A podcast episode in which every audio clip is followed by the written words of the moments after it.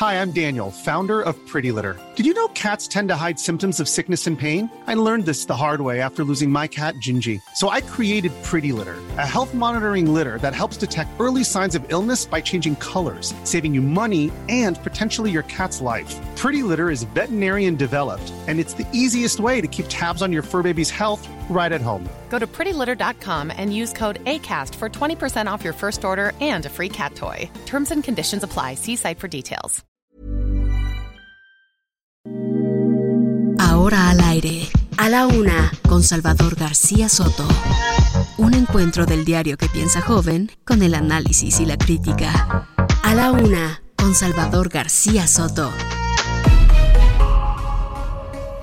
¡Soy uno sinvergüenza!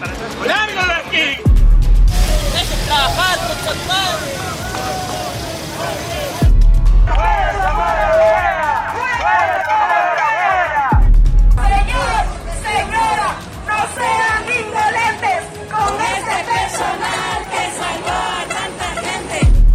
resolución de la Suprema Corte de declarar constitucional la ley eléctrica fue una decisión histórica, patriota.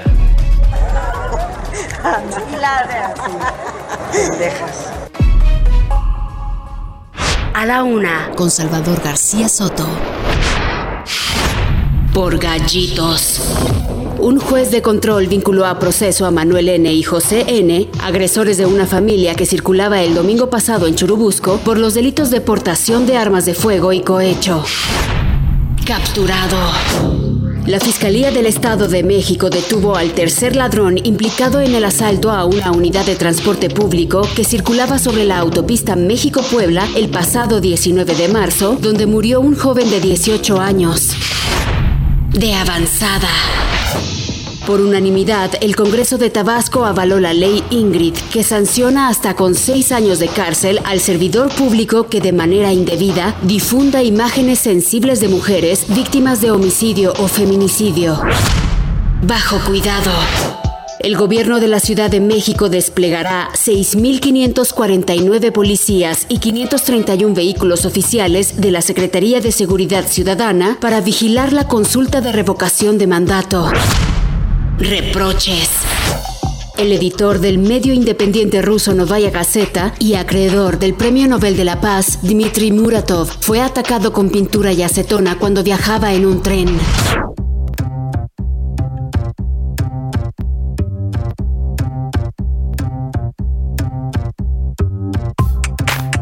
De la tarde con dos minutos, una de la tarde con dos minutos. Bienvenidas, bienvenidos a la una con Salvador García Soto en el Heraldo Radio. A nombre del titular de este espacio, el periodista Salvador García Soto, que en unos minutos estará aquí como todos los días desmenuzando, analizando e informándoles a través de estas frecuencias de Heraldo Media Group. Yo soy José Luis Sánchez Macías y le vamos a informar en este viernes, viernes, por fin viernes 8 de abril, arrancan prácticamente las vacaciones de Semana Santa. Hoy los niños, las niñas de las primarias, bueno, pues, pues no es que tienen las mochilas, pero sí por lo menos les van a dejar guardaditas un rato, dos semanitas, tranquilos a descansar. En algunos trabajos, en algunas oficinas también ya se fueron de vacaciones. Otros más todavía se van a aguantar lunes, martes, miércoles y ya jueves y viernes santo estarán tomándose unos días. Por lo pronto, en este viernes, viernes caluroso aquí en la Ciudad de México, un viernes además bastante movido, con mucho tránsito, periférico, insurgente, circuito, viaducto, todas estas principales vías aquí en la capital, mire, se encuentran abarrotadas. Hay un tráfico de verdad que es excelente y además el sol está pegando, está pegando a todo plomo. Tenemos 27 grados centígrados aquí en esta capital de la República Mexicana.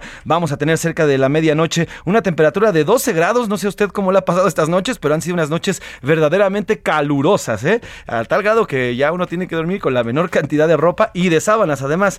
Pero bueno, tenemos mucho por informarle luego de lo que ocurrió ayer en la Suprema Corte de Justicia de la Nación. Aquí le informamos, le dimos seguimiento puntual desde que inició la sesión de la Suprema Corte hasta que finalizó y esta votación que quedó al final 4-7 eh, eh, eh, sobre la, ley eléctrica. Y bueno, ya hay reacciones. Hoy el presidente de la República habló sobre este tema, sobre esta decisión, felicitó a los ministros.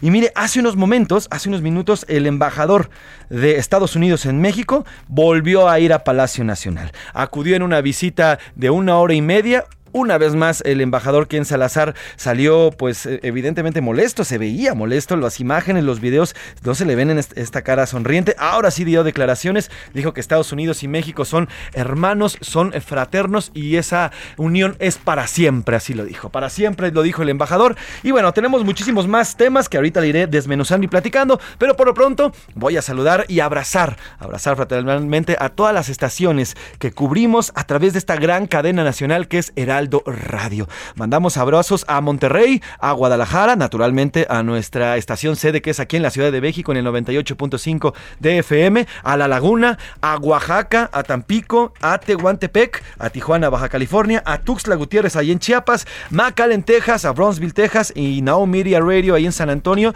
y en Chicago también. Saludos a todas y a todos que nos escuchan a través de estas frecuencias que poco a poco vamos avanzando como una radio nacional. Salvador, buenas tardes. José Luis Sánchez, ¿cómo estás? ¿Cómo está usted? Qué gusto saludarlo en este mediodía. Estamos empezando ya a la una con, su servidor y con, por supuesto, José Luis Sánchez, Priscila Reyes, todo este equipo de profesionales que estamos aquí listos para informarle y para acompañarle en esta parte de su día. Ya es viernes, gracias a Dios es viernes, como dicen por ahí. Estamos llegando al fin de semana y ahora sí, ya entrando de lleno a la vacación.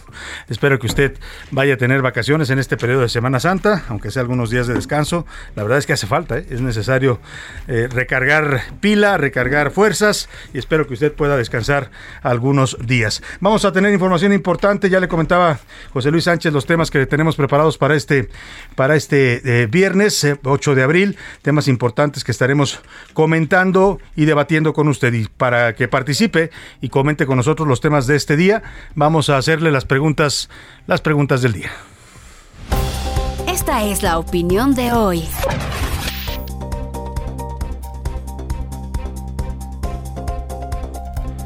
Vámonos a las preguntas de este viernes. Le tengo dos temas para poner sobre la mesa. La primera, el primer tema para que usted eh, comente es ya precisamente hablando de las vacaciones de Semana Santa. Comienza este periodo vacacional para muchos mexicanos. Millones de mexicanos vivirán el primer periodo de descanso después de la crisis de la pandemia. Bueno, no, no es el primero, sino el primero con, digamos, ya sin tanta restricción, ¿no? Aunque todavía hay que cuidarse, hay que usar el cubrebocas y hay que cuidar la sana distancia, aunque vaya usted a una playa hay que tener siempre las mayores precauciones, por lo que los contagios están volviendo a incrementarse. Son pocos, sí, son menos que antes, pero de todas maneras todavía hay contagios y todavía se reportan fallecimientos de mexicanos por COVID. Así es que tome sus precauciones. Todo depende de nosotros, usted ya lo sabe. Si nos cuidamos en esta temporada vacacional, aunque estemos en la playa, aunque estemos en algún lugar de descanso, hay que tener eh, cuidado. Si estamos en un lugar cerrado, si está la playa muy llena, pues en la medida de lo posible guarde su distancia, póngase el cubrebocas cuando haya gente muy cerca.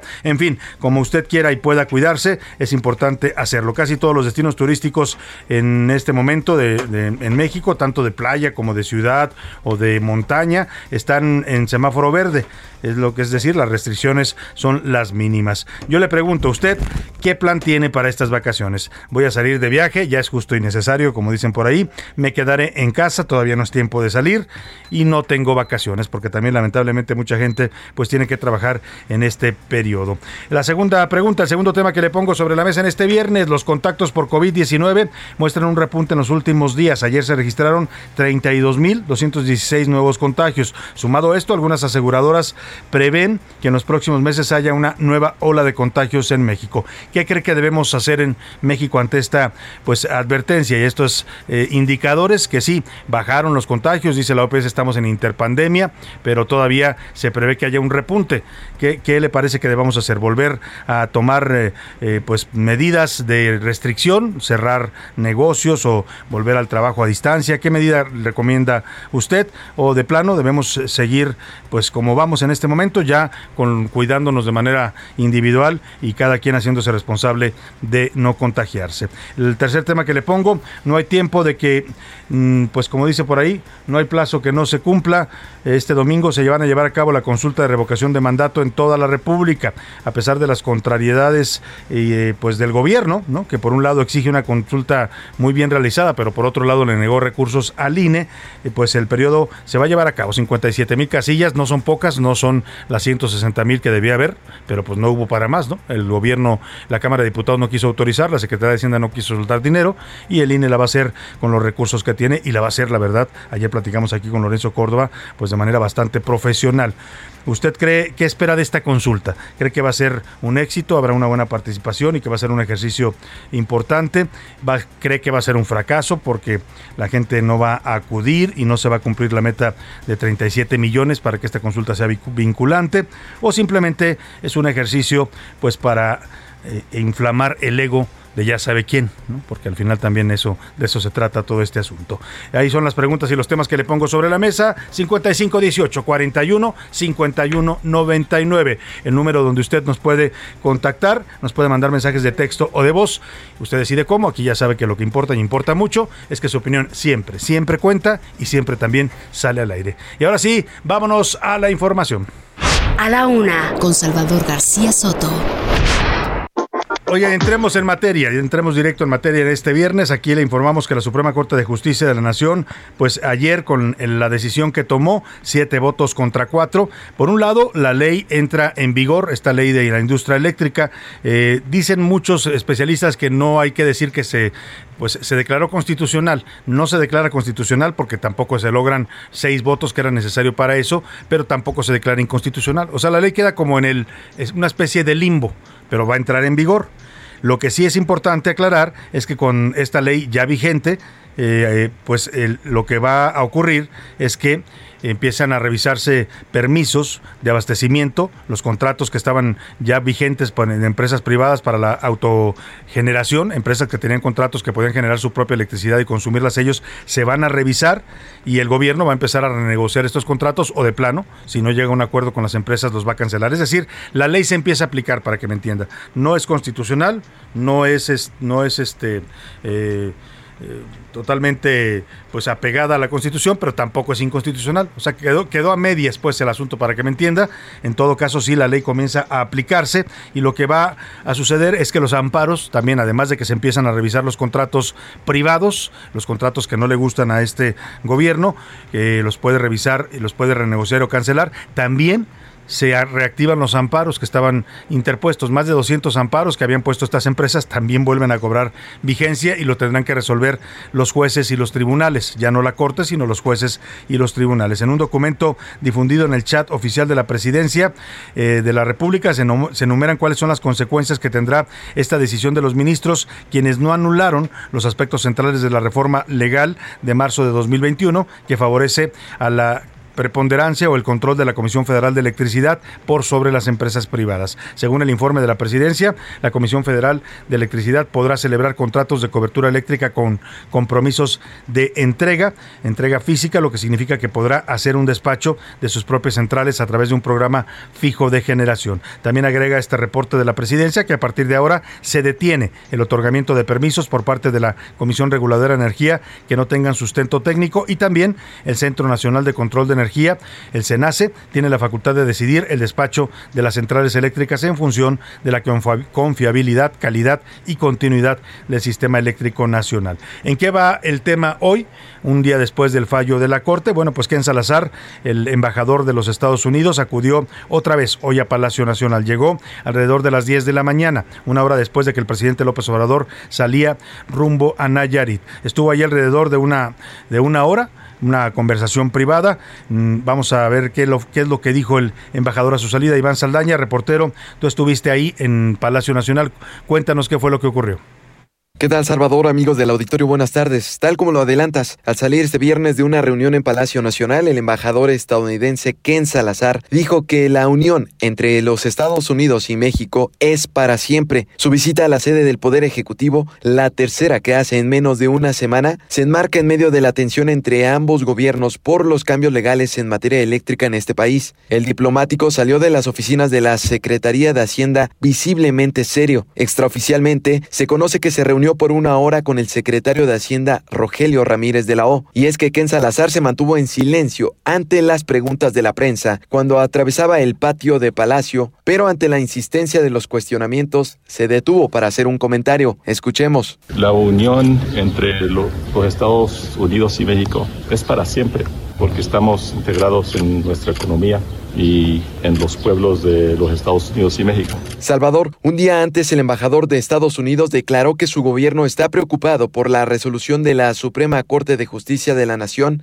que salvó a la ley de la industria eléctrica de ser declarada inconstitucional y que hoy la mantiene vigente. Textualmente el diplomático dijo, probablemente abrirá la puerta a litigio sin fin, generando incertidumbre y obstruyendo la inversión. El presidente López Obrador contestó a Salazar esta mañana en su conferencia mañanera, adelantando que el gobierno de México respondería a Estados Unidos también con juicios internacionales para defender los cambios que impulsa en el sector eléctrico en la nación y rechazó que se estén violando tratados internacionales. Ken Salazar no fue recibido por López Obrador, ya que el mandatario federal salió de Palacio Nacional una hora antes de que llegara el embajador rumbo a Nayarit, donde tendrá una gira de trabajo. Salvador.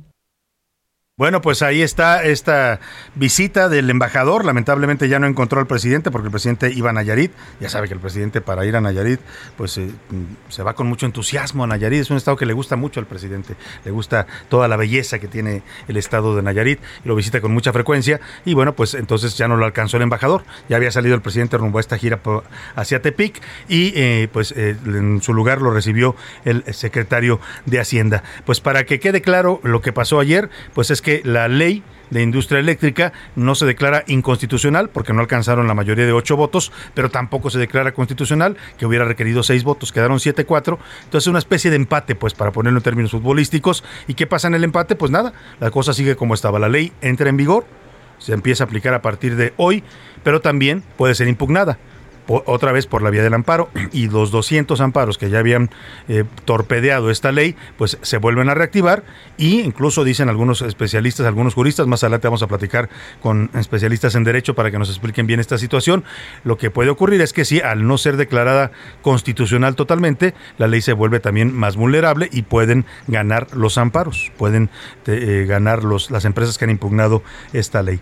Vamos a, eh, hablar también de, del presidente que aseguró sobre este tema, eh, pues dijo, habló del fallo, dijo del fallo de la Suprema Corte de Justicia, dijo que es un triunfo histórico y patriota que muestra que hay un verdadero Estado de Derecho. El presidente lo está interpretando como un triunfo, lo es en la medida que su ley se mantiene viva, ¿eh? no se la mataron, pues porque si hubiera sido declarada inconstitucional, adiós ley se va a la basura, ¿no? Se la dejan viva, pero viva a medias porque tampoco la declaran constitucional. Aún así el presidente celebra.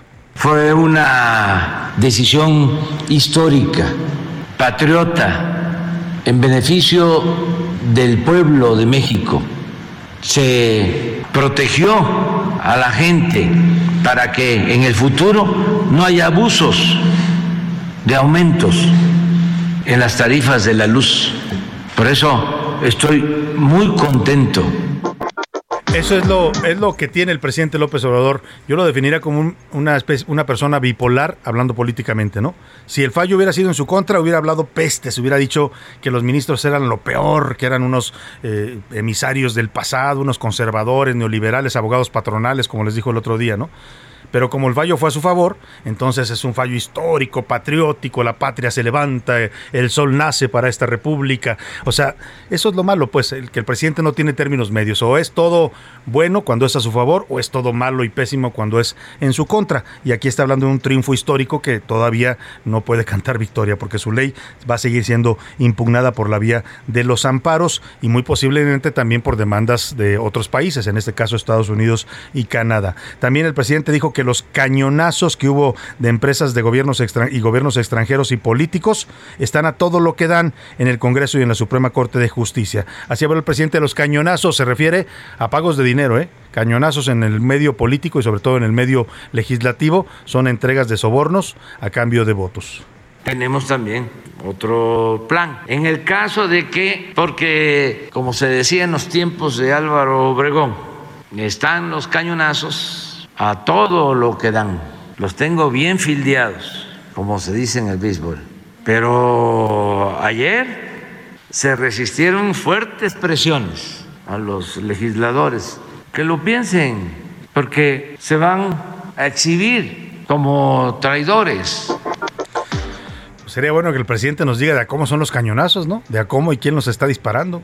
Sería interesante si dice él que tiene evidencias de que les están dando cañonazos a los diputados para que voten a favor o en contra más bien de su reforma eléctrica. Precisamente la Cámara de Diputados comienza este martes el debate de la reforma eléctrica en plena Semana Santa.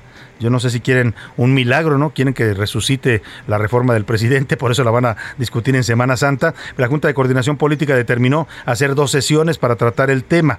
Eh, mientras tanto, el coordinador de Morena, Ignacio Mier, dice que van a trabajar en función de lo que determinen las comisiones Unidas de Energía y puntos constitucionales un día antes. Vamos contigo, Jorge Almaquio, para que nos des los detalles de esta semana que quiere renacer, de esta reforma, perdón, que quiere renacer en el domingo de Pascua.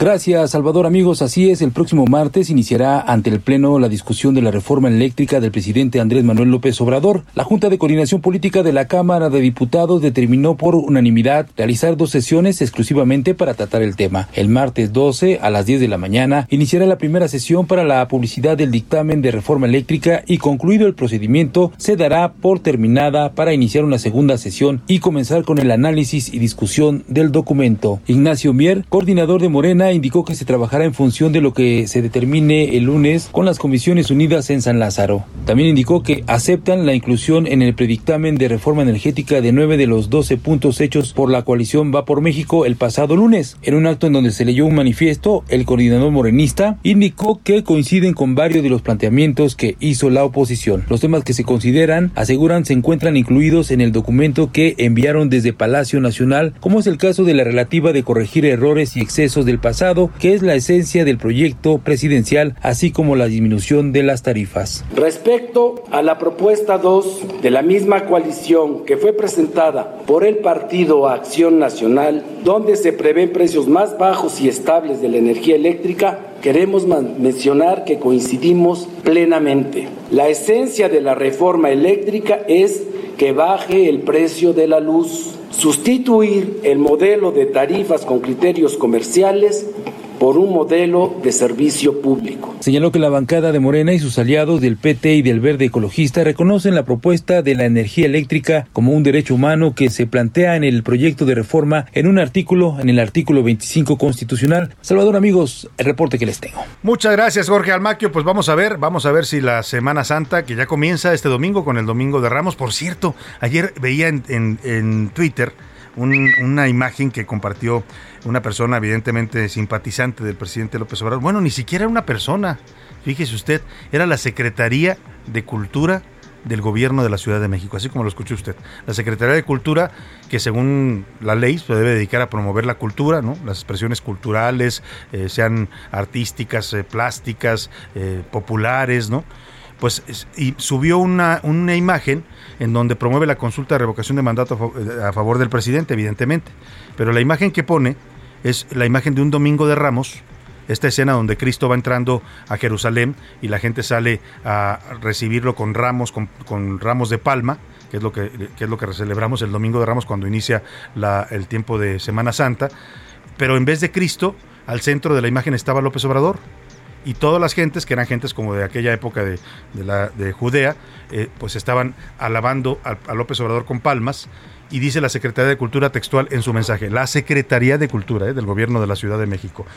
Dice, este domingo de Ramos, no te olvides de refrendar el apoyo de quien dio voz y representación a los pobres de México. Está firmado bueno, eh, así aparece firmado. Aparece firmado por la Secretaría de Cultura el 4 de abril de 2022. Hay una aclaración porque esto causó mucha polémica. Todo el mundo dijo, pues, ¿por qué la Secretaría de Cultura anda promoviendo el tema eh, de, la consulta de vocación de mandato, además con una imagen pues tan religiosa? Dialo ya publicó una aclaración la propia Secretaría de Cultura de la Ciudad de México, le dice que es falso este, este supuesto tuit que le atribuyeron. Dice, circula en redes sociales información completamente falsa a nombre de esta dependencia. Te invitamos a seguir nuestros medios oficiales, evitar la desinformación. Verifica antes de compartir, dice la Secretaría de Cultura. Pues qué bueno que lo aclararon, ¿eh? porque ver eso en las redes sociales sí es, está con el logotipo oficial y todo. Evidentemente, pues hay gente que se dedica a hacer ese tipo de falsificaciones de memes, pero bueno, pues ya queda aclarado el asunto del domingo de Ramos, que tiene que ver con la discusión también de esta semana, eh, pues de la, del tema eléctrico. Y sí coincide además el domingo de Ramos con la consulta de revocación de mandato, pero con todo respeto, pues nada que ver una cosa con la otra. Y hablando de la revocación de mandato, ayer eh, Lorenzo Córdoba, el presidente de Lina, advirtió que ante las violaciones graves que se han cometido a esta ley, el del presidente López Obrador, gobernadores y funcionarios públicos, además de la dirigencia nacional de Morena, el Tribunal Electoral, escuche usted, podría decidir anular este proceso. Y ojalá la, irresponsabilidad de los actores políticos que sistemática, reiterada, dolosa y abiertamente, descaradamente están violando la ley, no traiga como consecuencia eventualmente que se decida anular por parte de la sala superior este proceso. Pues a ver si no se anula, dice Lorenzo Córdoba, porque ha habido tantas violaciones a la ley que podrían ser una causal de nulidad. Eh, recuerdo, le recuerdo que hay ley seca este fin de semana, eh, lo decretó el gobierno de la ciudad aquí en la capital del país por la consulta de revocación de mandato. Nos vamos a la pausa con Daft Pong. Cerramos esta semana de los Grammys y regreso con usted con más información aquí en la Una.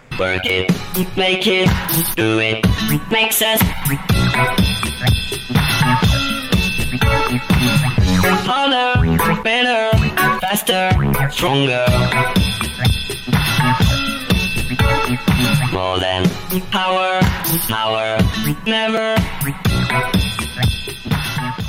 Escuchas a la una con Salvador García Soto. En un momento regresamos. Sigue escuchando a la una con Salvador García Soto. Ahora, la rima de Valdés. O, de Valdés, la rima. ¿Qué plan para el fin de semana? ¿Ya planeó sus vacaciones? Entre tantas emociones para pasado mañana, usted nomás diga rana y yo salto a donde invite, a un festejo o a un convite, o a una reunión o un fiestón, o alguna revocación que el insomnio a usted le quite antes de Semana Santa, quizás se quiera ir a misa y si no, pues ahí me avisa si un pendiente a usted le espanta y de plano, si no aguanta, pues vamos a la casilla. Si es usted la comidilla de sus cuates, no se agüite, que la pena se le quite para dejarlo o no en la silla. Tres opciones las que existen este domingo para todos. Una es faltar, ya ni modos. Y para quienes persisten, hay dos opciones si asisten. Se puede decir que sí, o sea que yes o que we, se puede decir que en él. Igual y se enoja aquel. Y todo esto el 10 de abril.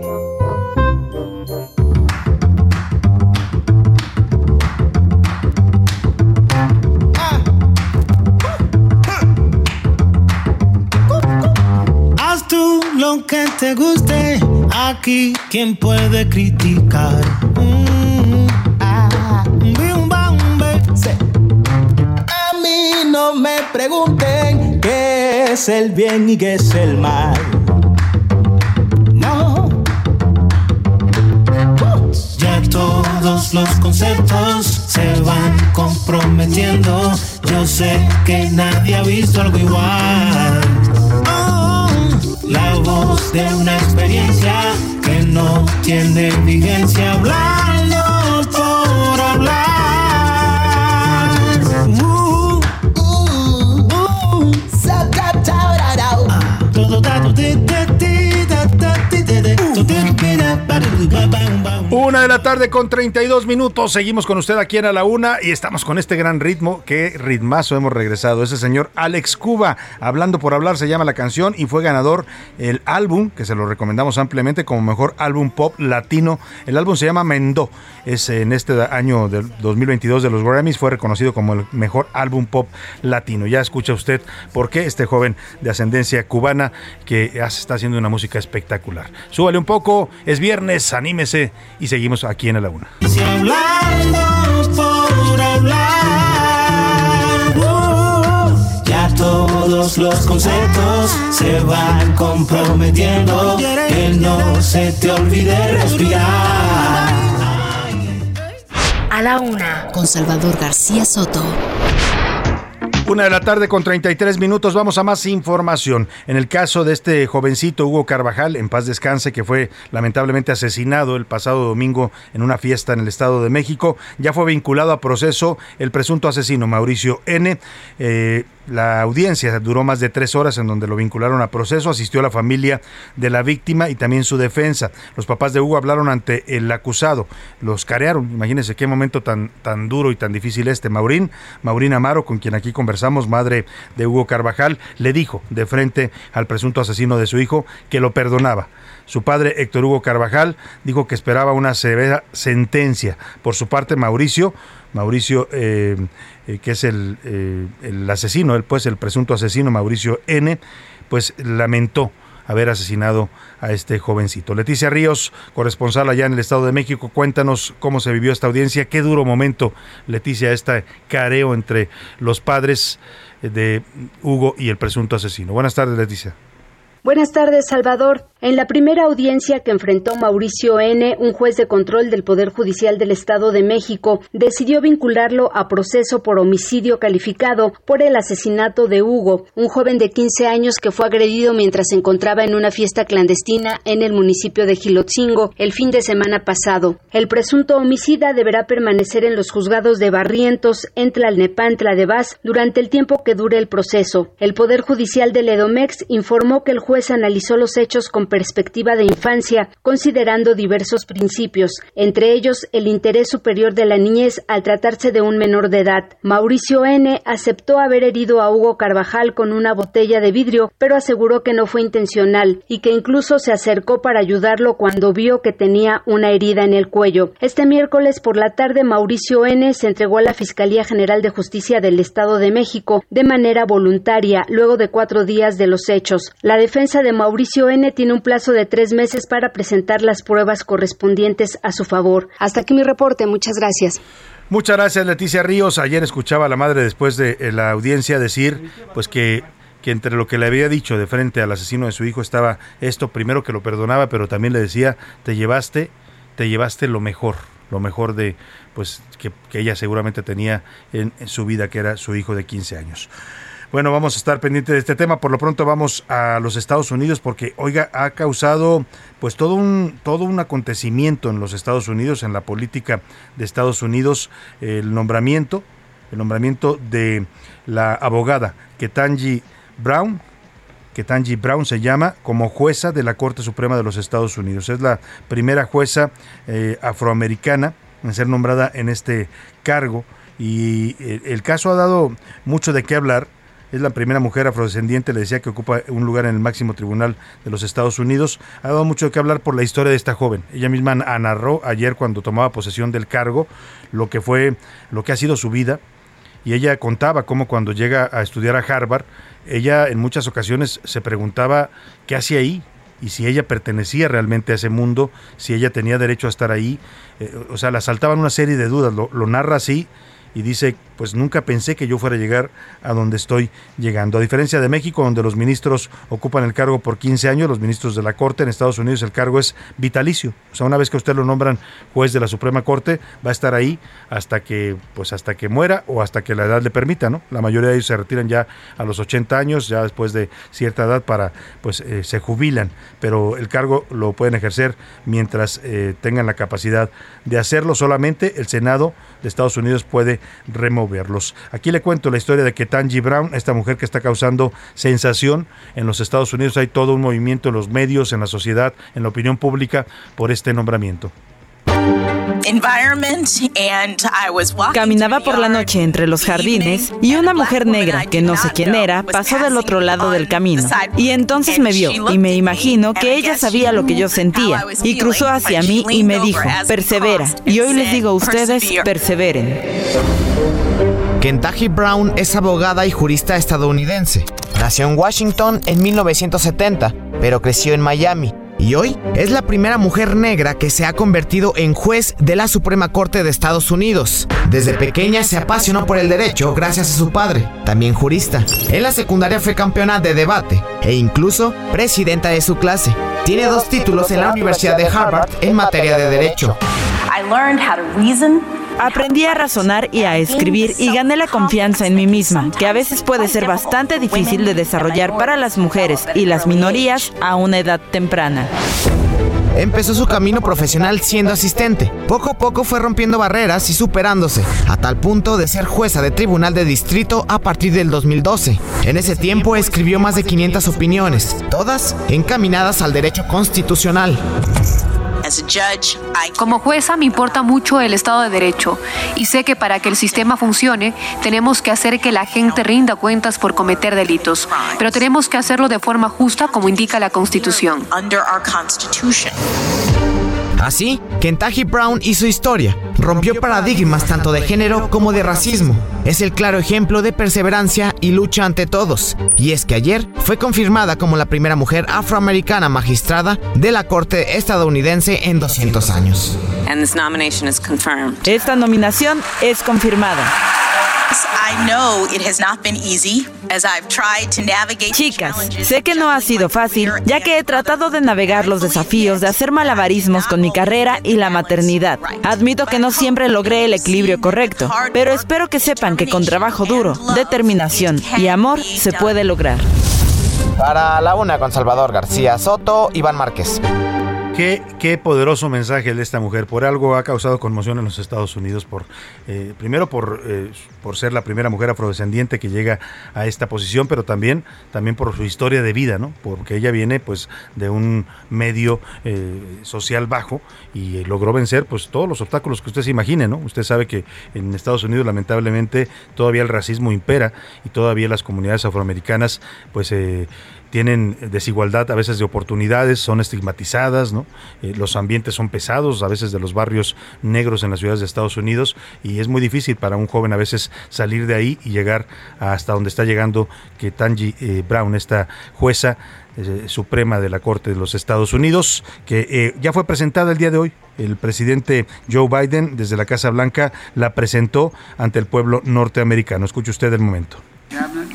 Hoy aquí, ante la vicepresidenta, el segundo caballero, los líderes de la mayoría, los senadores y todos aquellos que han hecho que esto sea posible. Estamos aquí delante de todos ellos. Hoy es un día histórico que va a recordar la historia y en los años venideros nos vamos a sentir orgullosos de lo que hicimos y de lo que hizo el presidente del comité, Dick Durbin. Y lo que queremos es que nuestros hijos y nuestros nietos puedan decir un día, yo estuve ahí. Ese es uno de esos momentos. Desde mi punto de vista, queridos compatriotas, quiero presentar oficialmente a la nueva jueza del Tribunal Supremo de Estados Unidos, Ketanji Brown Jackson. Pues ahí está la presentación de Ketanji Brown Jackson. Graves ese nombre porque no solo está causando en este momento pues un movimiento fuerte en la sociedad norteamericana, sino seguramente también eh, pues es un hecho histórico, como bien lo comenta el señor Joe Biden en este momento en el que presenta a esta nueva jueza de la Corte Suprema de los Estados Unidos. Por su parte, la presidenta, vicepresidenta, perdóname, Kamala Harris, aseguró que sus decisiones, las decisiones que tome Ketanji Brown, se harán historia e influirán en los futuros líderes de Estados Unidos.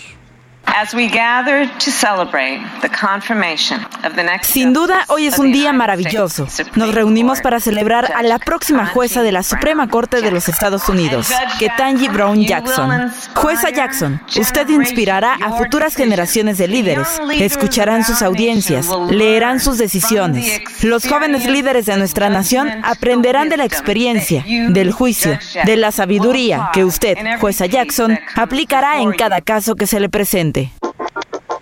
Interesante, interesante sin duda lo que está pasando con el nombramiento de esta jueza en la Corte de los Estados Unidos. Vamos precisamente al territorio de Estados Unidos con el periodista mexicano Lalo Campos, periodista independiente, que nos explica por qué, por qué el nombramiento de Ketanji eh, ha causado tal eh, conmoción y tal, eh, pues, digamos, movimiento en la opinión pública estadounidense. Lalo, te saludo con gusto allá en Houston, Texas. Muy buenas tardes. Salvador, ¿cómo estás? Te saludo muy buena tarde. La historia de un país se escribe desde muy diversos ángulos y hoy, si te parece, vamos a verlo desde la Corte Suprema de los Estados Unidos. ¿Y por qué te lo digo, Salvador? Pues el día de ayer, la señora Ketley Brown Jackson fue electa por 53 votos a favor y 47 en contra como nueva integrante de la Corte Suprema de este país. ¿Y qué es lo relevante? Pues simple y sencillamente es la primera mujer de color la primera negra, para decirlo fácilmente, que es electa para ocupar esta posición. Es un cargo vitalicio y ayer precisamente también la señora Kamala Harris, la vicepresidenta y otra mujer de color, también la primera vicepresidenta en ocupar este importante cargo en los Estados Unidos, simple y sencillamente dijo, esta nominación es confirmada. Bienvenida señora Brown Jackson a la Corte Suprema de los Estados Unidos. La pluralidad, sobre todo lo que se refiere a la impartición de justicia en los Estados Unidos, Salvador, se ha vuelto ya una realidad. Hasta aquí mi comentario, Salvador. Muchas gracias, Lalo Campos, como siempre, por tu comentario, por tu información que nos haces llegar siempre desde ese lado del mundo, allá en los Estados Unidos. Y vamos ahora a, precisamente hablando de asuntos de la Corte. Eh, pero ahora de la Corte Mexicana, porque ayer este fallo, pues que también, también mucha gente estaba a la expectativa. Eh, los ministros sesionaron en dos ocasiones, primero el martes y ayer jueves, para resolver el tema de la ley de la industria eléctrica, si era o no constitucional, una ley que fue aprobada en marzo de 2021, una iniciativa del presidente López Obrador, aprobada por la mayoría de Morena, y que modifica, modifica las reglas de operación del sistema eléctrico nacional. Le da preponderancia a la Comisión Federal de Electricidad, le da eh, pues menos importancia y los incluso los pone a revisión los contratos privados que hay en este país para generar energía eléctrica, tanto de empresas para autoabastecimiento como para generar energías limpias a partir de elementos renovables. Bueno, pues esta, este debate tan intenso que hemos vivido, porque además se mezcló la, decisión de la Corte de ayer con lo que viene la próxima semana, que es la discusión de este mismo tema, pero ahora a nivel constitucional en el Congreso de la Unión, pues eh, se da este fallo del día de ayer, que de entrada algunos interpretan en el gobierno, eh, estaba celebrando ayer la jefa de gobierno Claudia Sheinbaum lanzando loas al presidente, diciendo que es un gran presidente y que ganó un triunfo histórico, el presidente lo ratifica hoy en sus declaraciones en la mañanera, que es un triunfo histórico, un momento casi casi un clímax de la patria, dice el presidente, eh, por lo que decidieron los ministros. La realidad es que si nos vamos al análisis jurídico, al análisis constitucional, pues no hubo tal triunfo. O sea, sí en sentido estricto o político gana el presidente porque su ley se mantiene vigente, pero al mismo tiempo no es declarada del todo constitucional y entonces la ley pues puede ser todavía impugnada por la vía del amparo y puede ser demandada incluso porque entra en vigor por gobiernos entre extranjeros o por inversionistas nacionales y extranjeros. Para que nos explique bien en qué situación queda la ley de la industria eléctrica después del fallo de ayer en la Corte, saludo con gusto en la línea telefónica a Francisco Burgoa, abogado constitucionalista y académico de la Facultad de Derecho de la Abogado, ¿cómo está? Qué gusto escucharlo. Muy buenas tardes. Muy buenas tardes, Salvador. Has hecho un recuento muy preciso de lo que está pasando ahorita. Muchas gracias, abogado. Eh, pues, eh, eh, a ver, ni, ni triunfo total, como dice el presidente, ni tampoco derrota total. Es totalmente correcto y qué bueno que lo puntualizas, de verdad, Salvador, porque se ha dado una desinformación al tema. Sé que a lo mejor esa desinformación tiene mucho que ver con saber de qué lado están, si están apoyando la reforma eléctrica de parte del gobierno de la Cuarta Transformación o quienes hacemos un análisis realmente jurídico constitucional respecto del contenido de las propuestas legislativas, de las leyes que ya son eh, aprobadas por las mayorías parlamentarias. En este caso, eh, lo que resolvió ayer la Suprema Corte fue por una eh, fue esta acción de inconstitucionalidad que presentaron senadores de oposición. La Suprema Corte en algunos de los artículos reconoció la validez del contenido de este decreto de reformas a la ley de la industria eléctrica del 9 de marzo del año pasado. Pero por otra parte, desestimó la acción de inconstitucionalidad, dado que no se alcanzó la mayoría calificada que se requiere, es decir, cuando menos ocho votos de ministras y de ministros de los once que integran el Pleno de la Corte para que en su caso se pudiera declarar la invalidez de otros artículos. Es decir, la Corte, en gran parte de este decreto, no, eh, no dijo nada, lo dejó prácticamente a la decisión de que los jueces federales, los jueces especializados en materia de competencia económica, sean los que vayan a decidir o los tribunales eh, colegiados que también están especializados en estas materias. Dado que la Suprema Corte no se pronunció con la mayoría esperada, entonces queda abierta la posibilidad de que se estén resolviendo amparo con, eh, con amparo, que son los que ya han sido presentados desde el año pasado por cientos de empresas.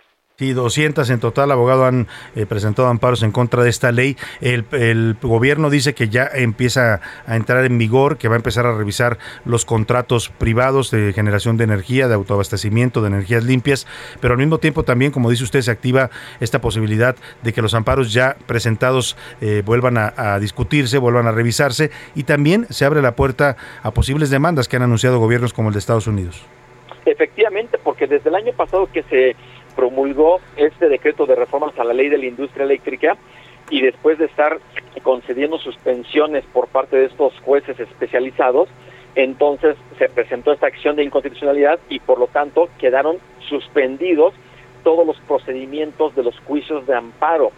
Dado este esta decisión de ayer de la Suprema Corte, entonces se van a reactivar y dado que se van a reactivar, entonces se van a estar resolviendo de uno por uno, con uh -huh. la posibilidad de que inclusive pudieran llegar nuevamente al pleno de la Corte los amparos y también puedan presentarse demandas en paneles internacionales, especialmente en Canadá, Estados Unidos, por lo que son los eh, integrantes del de TEMEC, países uh -huh. integrantes de este tratado eh, internacional. Entonces, todavía no está definido y es más, Salvador, de hecho yo creo que el mismo gobierno sabe que esta este decreto que es el que está ahorita en este debate nacional uh -huh. también tiene algunos aspectos que son inconstitucionales. Tan es así que por eso presentó el presidente su reforma a la Constitución, misma claro. que la próxima semana se va a discutir en la Cámara de Diputados. Entonces, es un reconocimiento implícito de que sabía de que había una altísima posibilidad de que los ministros pudieran declarar la invalidez. Uh -huh. Afortunadamente para ellos no se reunió la mayoría calificada, aunque una mayoría, siete ministros votaron por su inconstitucionalidad, aunque no se logró Ajá. concretar el número formal de los ocho ministros que son los que la Constitución lo dice. Y precisamente de ese tema que toca abogado Francisco Burgoa, estamos conversando con el abogado constitucionalista y académico de la Facultad de Derecho de la UNAM, Francisco Burgoa, eh, le, sobre ese tema del voto de los ministros. El propio presidente dice hoy, y lo, lo supimos, lo vimos mucho, lo estuvimos registrando en los, eh, yo en mi columna estos últimos días, las presiones que hubo en torno a este tema hacia los ministros fueron fuertes, muy fuertes y de todos lados. Yo hablé con algunos ministros que decían, pues las presiones sí del gobierno están a todo lo que dan, pero también de las empresas, también de la oposición, también de todos los los personajes interesados. Incluso se hablaba, el presidente denunciaba cabildeos del gobierno de los Estados Unidos. Pero yo le quiero preguntar, más allá de lo político y de, hay muchas interpretaciones, muchas críticas en redes sociales sobre si tal ministro votó de una forma y se traicionó a la patria, o si tal ministro eh, ensalzó a la patria, porque depende de dónde se vea el tema de la reforma eléctrica, bien lo decía usted, más allá de lo ideológico, lo político y de las presiones, ¿cómo, cómo lee usted el voto, los argumentos que manejaron cada ministro en, sus, en, sus, en su decisión final? Eh, eh, como bien comentas, eh, vamos a conocer a los ministros por sus razonamientos jurídicos. Uh -huh. Tuvimos la posibilidad de escucharlos y ahí está el video, las versiones taquigráficas para que los podamos conocer.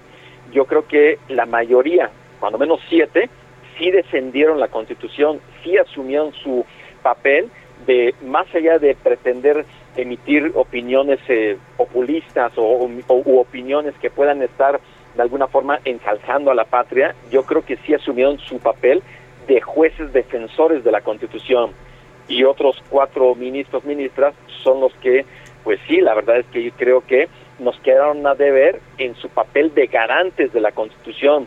Lo que realmente necesitamos es que sea un tribunal constitucional que defienda la Constitución y que aquellas leyes que en su caso aprobaron las mayorías parlamentarias y que de alguna forma van en contra de la Constitución, pues declaren su invalidez.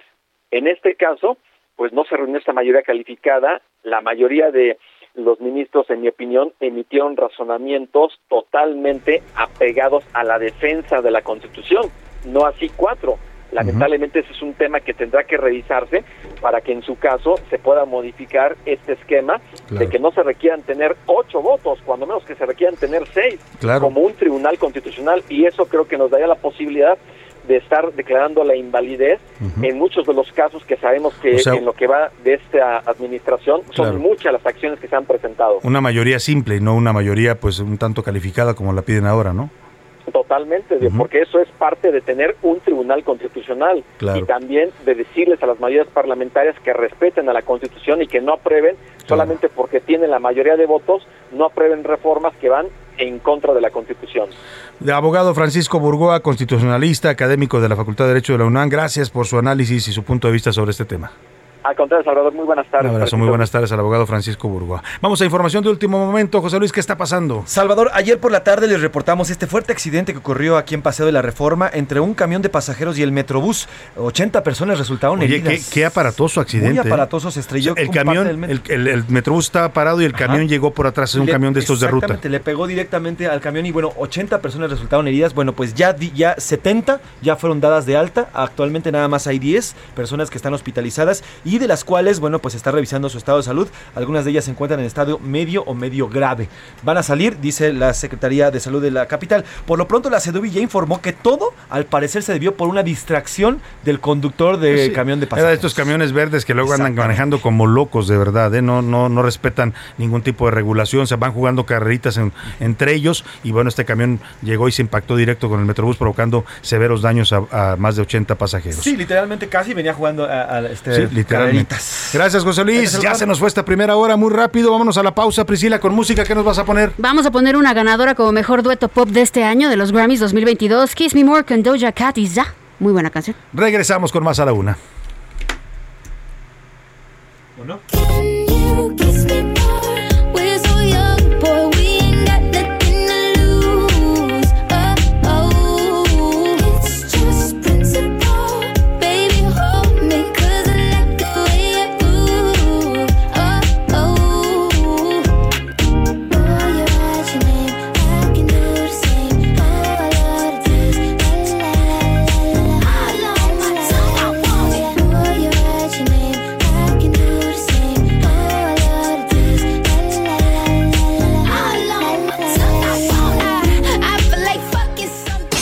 Escuchas a la una con Salvador García Soto. En un momento regresamos. Ya estamos de vuelta con A la una con Salvador García Soto. Se están muriendo de envidia las flores, las estrellas y la mar bella. Porque Dios te hizo Lola más bonita que a todas ellas. Se están muriendo de envidia las flores, las estrellas y la marbella.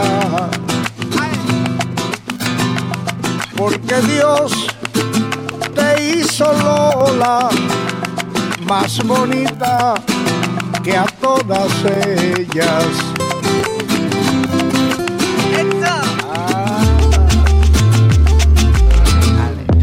Son las 2 de la tarde en punto en el centro de la República y estamos regresando a ritmo de guitarra flamenca que dan ganas de bailar con esta rumbita con la que hemos vuelto de a la segunda hora de a la una. Vamos a tener todavía mucha información para usted, muchos temas importantes, noticias del momento. Vamos a estar analizando también eh, pues toda la información de las últimas horas. Vamos a estar comentando con especialistas, con las voces de la noticia. Le tendré también las historias de este día. En fin, mucho para compartir todavía con usted en esta segunda hora de A la Una. Pero si le parece, antes de decirle qué tenemos para esta segunda parte, vamos a ponernos a mover un poco el bote, como dicen por ahí, con esta rumbita flamenca. Estamos escuchando a Zetangana con Eliades Ochoa. ¿Qué mezcla este rapero español con este gran músico cubano? La canción se llama Muriendo de Envidia. Es una canción del nominado a Mejor Álbum Alternativo o Rock Latino en estos Grammys de 2022, llamado el álbum El Madrileño del señor C. Tangana, que acaba de estar en México, por cierto, la semana pasada estuvo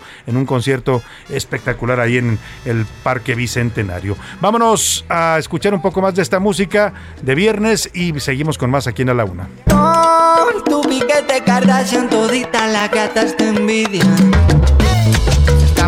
Bebé.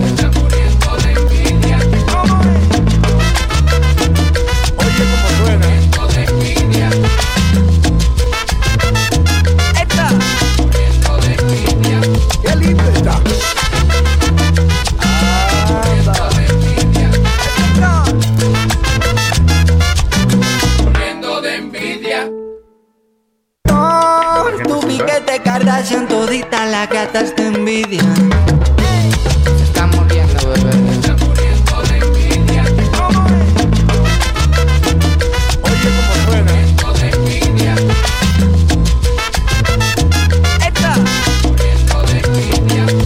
Buena mezcla hicieron estos dos, Zetangana y Elías Ochoa, entre rumba flamenca y son cubano, ¿no? Escuchó usted el ritmo, la verdad, una gran colaboración de estos dos artistas, uno joven y otro ya un artista consagrado. Vamos a la información que le tengo preparada en esta segunda hora de a la una. Vamos a ir hasta el mercado de la Viga a ver cómo anda la venta de pescados y mariscos. Ya es Semana Santa y usted sabe que el menú de Semana Santa, pues son obligados los mariscos, los distintos filetes de pescado, los pescados dorados. La verdad es comida deliciosa, ¿eh? Y hay toda una tradición en México de comida de Semana Santa eh, que varía de región en región. La capirotada, por ejemplo, que es un platillo típico de esta época. Las tortitas de camarón con nopales, eh, el agua de plátano que la preparan en algunas partes de la República. En fin, hay platillos que solamente se comen en esta temporada. Y vamos a también a ir a, a Ucrania para escuchar pues el reporte de lo que está sucediendo lamentablemente en esta guerra que ya cumple más de un mes. En Ucrania este viernes un misil cayó sobre la estación de tren de Kramatorsk en el este de eh, Ucrania. Hay 50 personas muertas, lamentablemente,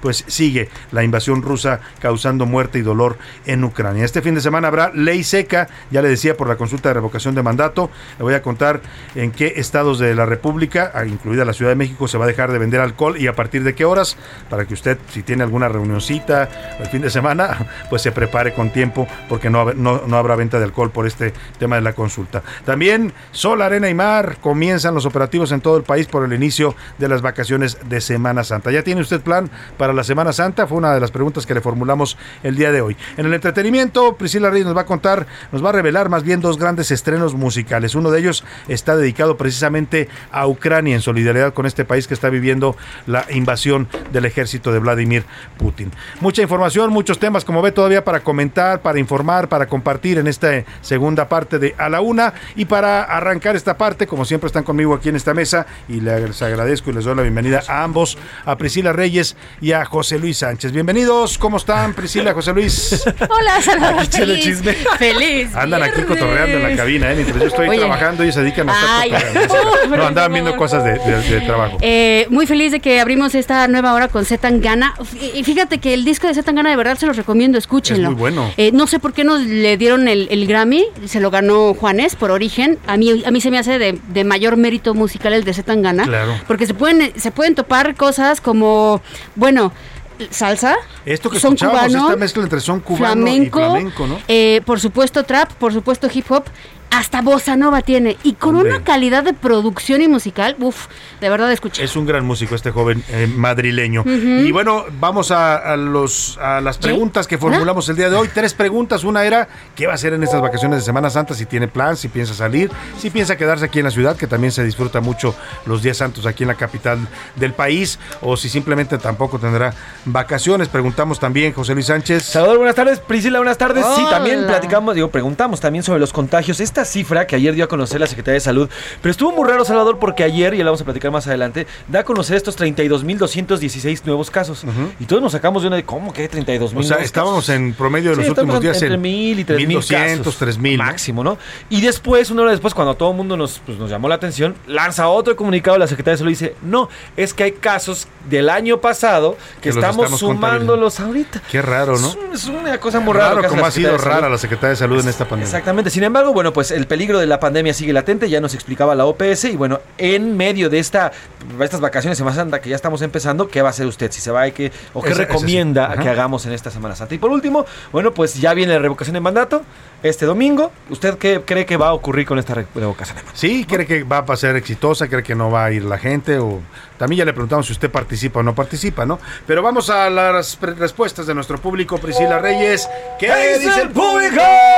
Le mandamos saludos a la señora Guadalupe que nos escribió. Me da risa, le mando un fuerte abrazo, muy, muy, muy cariñoso. Saludos al noticiero líder del mediodía desde Monterrey. Ah, gracias, muchas Oh. gracias. Saludos a Mm, Monterrey. saludos a la Sultana. Qué bella ciudad es Monterrey y qué Sí. rico se pasa por allá, ¿eh? Se come rico, se está agradable, Sí. es bonita ciudad. Y seguramente allá los regios ya están como debe de yes a esta hora abriendo, Preparando. abriendo un bote, como le dicen y preparando la carnita, carnita asada para mañana, ¿no? Todo el ¿cómo fin de, todos los fines de semana hay carne Hay asada. carnita asada, porque no es una tradición allá en Monterrey. respectivo 12, bueno, como debe de ser. Guillermo Villarreal dice que la consulta simplemente es una farsa. Eh, buenas tardes, don Salvador. ¿Cuándo ya saben quién habla de cañonazos? ¿Se refiere a al que le entregó Manuel Camacho Solís cuando salió de Tabasco a México? Es Ay, lo que ay, pregunta. Ay, qué, qué- qué- qué fuerte comentario. Qué Tiene- fuerte. Tiene que ver con algo que está registrado, ¿eh? que hay, hay versiones en ese sentido. Cuando López Obrador eh, estaba encabezando la marcha de la dignidad, creo que se llamaba, en Tabasco, ¿no? que iba apoyando a los barrenderos de Tabasco, que tenían ahí demandas que no le resolvían. Se vino a la Ciudad de México, se los trajo desde allá en un éxodo por la democracia, algo así le llamaron, y vinieron eh, hasta el Zócalo. Y hay versiones que dicen que Manuel Camacho Solís, entonces regente de la Ciudad de México, Marcelo Ebrard, su secretario de gobierno, apoyaron a López Obrador en este movimiento, lo financiaron pues para que viniera hasta la capital y se plantara aquí en el Zócalo. Ay, hola, al mejor equipo de la radio. La consulta del domingo será el mayor eh, desfile de acarreados de la historia de México, lo dice Alberto desde Colima. Desfile de acarreados. Desfile de acarreados. Pues sí, van a movilizar a mucha gente, ¿eh? eso sí, la estructura de- del gobierno, su estructura social, lo de los programas sociales, los gobernadores tienen cuotas, les pusieron, a ver, necesitamos que tú traigas por lo menos, dependiendo del estado, ¿no? Tú un millón, tú dos millones, tú quinientos mil, tú, o sea, eh, le quieren meter todo, porque aquí está jugándose el presidente, pues lo que él apostó en esta consulta, que es eh, sentirse aclamado y que la gente diga qué fuerte está el presidente llegando a su cuarto año de gobierno. Sí, muchos analistas indican que por lo menos tenían que ser los 30 millones que votaron por él. No van a llegar a eso. ¿eh? No van Yo a llegar. escuchaba ayer algunos expertos, algunos sí, sí. compañeros encuestadores muy prestigiados. Ellos calculan, estiman que cuando mucho llegarán a los eh, 15 millones, ¿eh? 15, 16 millones. El doble, pues, de la consulta pasada. ¿Te acuerdas que fueron pasada, sí, 6 sí. millones, 7 millones? Exactamente. Nada más que la consulta pasada no se le metió como se le metió ahorita. no como ¿verdad? ahorita, sí. Pero por eso el doble es lo que Sí, calculan. Por lo menos. Raúl Rodríguez Candia, equipo de la UNA, este 10 de abril, primero la barbacoa y el menudo, y de la revocación, ni hablar, ni comentar, mucho menos participar, abastecer también de líquido espirituoso para esta ley seca, Sin dice. duda hay que abastecerse para el fin de semana porque va a haber ley ¿eh? seca y lo de la barbacoa y el menudo me encanta, ¿eh? Para fin de semana. Evite el exceso. Buenas Así como los, eh, los tienen su tradición de fin de semana de la carnita asada acá en la Ciudad de México es La barbacha. Barbacoa. el menudo, Sí. ¿no? La barbacha. El fin de semana. Los Todos los domingos, todos los domingos los, los locales de barbacoa están al tope. O Al las tope. garnachitas, mañanas. los tlacoyitos, las quesadillas. Ay, qué Y luego cuando amaneces un poco, iba a decir crudo, pero mal cocido, ¿no? Exacto, Ajá. mal. Y pues el consomé de, de la barbacoa, Uf, consomé de Picoso. borrego, taquito delicioso. campechano. O un Mm. pozolito también. Buenas tardes, señor Salvador García Soto. Un día como hoy nació José Manuel Figueroa, conocido como Joan Sebastián, quien también ganó varios Grammys de oro. Sería bueno, A ver, varios Grammys, sería bueno algo- que al menos lo de- mencionaran. del gran Joan Sebastián, ¿no? Gran compositor, sin duda alguna. Ahorita van a. Tuve la oportunidad a de verlo en vivo algún día y era un gran, gran, un gran artista, muy querido por, ¿En el por escenario? la gente en el pueblo. Sí. Sí. en el escenario se entregaba. A Ahí ver, está. échales. Ándale. Vamos a bailar. pero no cambio la historia. Te llames. Ay, ay, ay, dedicada para ya sabes quién. ¿Para Andrés Manuel? ¿En serio? No, para la. Hay que tener cuidado. La radio escucha misteriosa. Ya sé, Hay ya que tener sé. cuidado cuando lo También, dices. también hoy es cumpleaños, fíjate, hoy es cumpleaños y es el día en el que murió María Félix, la doña. ¿Ah, y sí? al rato les voy a hablar al respecto y vamos a ponerle una cancioncita y Bueno, todo. Así recordamos a 8 de Joan. Sebastián y a la Y a doña. la doña. 8 de abril nace. Por ahí y hay 8 una de canción de la muere. doña, búsquensela. Aquí la tengo de Juan Gabriel. Ah, bueno, esa, esa no, esa es la que le dedicó Juan Gabriel. Ajá. Pero ella canta una. Ella ¿El canta una que se llama Yo, la, Je l'aime mourir, Yo la amo morir. Que ella decía que se la compuso, el, el francés la compuso para él, lo, lo dijo en una entrevista con Verónica creo. Castro, ¿no? Por ahí búsquensela porque la canta. Hay un disco de la doña, no sé si usted lo haya visto. Yo lo he escuchado, es una joya, ¿eh? Porque grabó un disco. Entre ellas canta esta canción y canta algunas otras. No tenía una gran voz, pero tenía su estilo la doña A ver, María échale, Félix. A ver, súbele a mi Venga. computadora a mi querido Javi. venga. Ahí le estamos poniendo. Hay una guitarra, alguien le está Es Yo acompañando la con guitarra. amo a morir en la, La voz. quiero a morir, Yo la quiero a morir en la voz de. María Félix.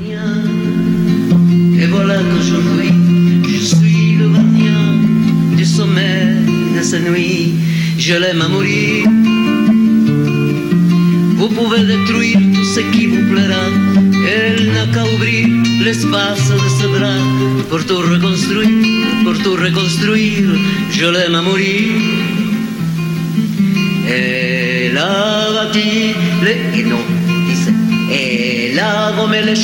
Gracias, doña, gracias. Con un- mira, hablaba muy bien francés. No, pues, tenía una pronunciación ver, muy mexicana, pero tenía hablaba su departamento muy en bien Francia, ella pasaba Claro, la mitad París. del año en París. Ulala, claro y, era, sí. y era respetada allá en París, ¿eh? Oigan, este 8 de abril tiene bastantes efemérides. En el Francisca, 73 güey. murió Pablo Picasso, el 8 de abril del 73 muere Pablo Picasso y en el 2005 muere, bueno, fue enterrado eh, Juan Pablo II también, el, Ah, el 8 mira. de abril del 2005. Pues ahí está, muchas efemérides en este día. Ay, pero bueno, sigamos con los mensajes de nuestros queridos Escucha Salvador García Soto, un día como hoy. Bueno, ya, ya lo dijimos. Muchas gracias. Sebastián, gracias. La Semana Santa es para Dios. Saludos. Ah, bueno, Sí, también claro. tiene su sentido religioso y cada quien la vive como quiera. Originalmente eh, tiene toda la razón. Claro, de ahí La nace, Semana ¿no? Santa es una conmemoración religiosa.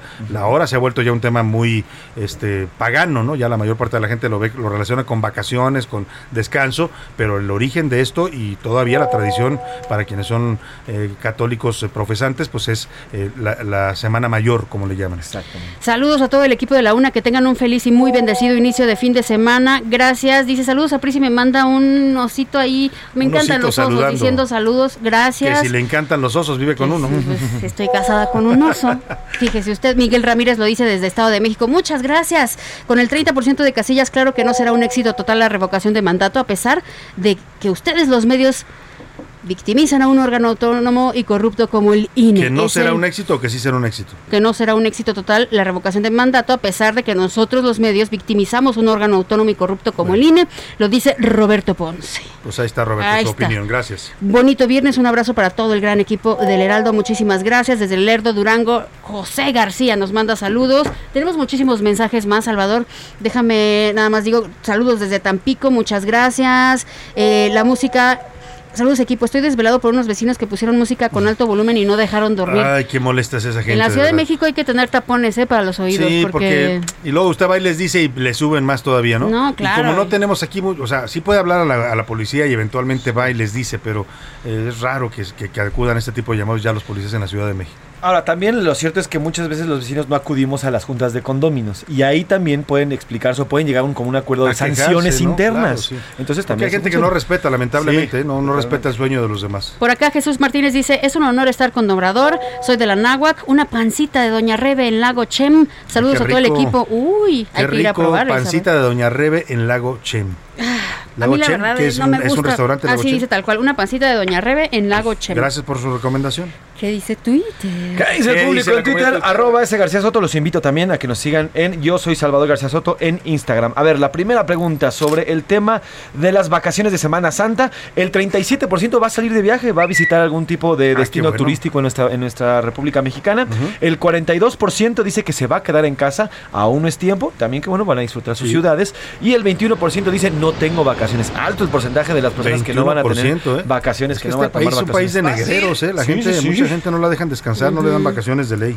Exactamente. Ahora, sobre el tema de los contagios de COVID y qué es lo que o qué recomienda hacer, el 1%, solamente el 1% re- eh, recomienda volver a encerrarnos y cerrar negocios como estaba antes. El 70% dice hay que aumentar las medidas sin ningún tipo de cierre y sin cuarentenas. Ah. Y el 29% dice nada, las olas como el mar van y vienen. Las olas Así de que, contagio. Las olas de contagio. Pues Y sí, por nada último- más que lo malo es que se llevan a muchos, ¿eh? Cada ola. Exactamente. Y por último, sobre el tema de la revocación del mandato, el 50% dice que va a ser un éxito, habrá una buena participación, el 45% dice que habrá un fracaso, nadie acudirá porque no creen en la consulta, mientras el 5% restante dice es un ejercicio que va a quedar solo en el anecdotario y es solamente para subir el ego. Para inflamar el ego inflamar el ego. de ya sabe quién. De ya sabe. Ese sí es el ya sabe De la Ese sí es- misteriosa. No, no, ahí sí estoy hablando del presidente. Ah, bueno, bueno. Vámonos, vámonos mejor a otros temas importantes. A la una, con Salvador García Soto. To beautiful, beautiful Texas, where the beautiful bluebonnets grow. We're proud of our.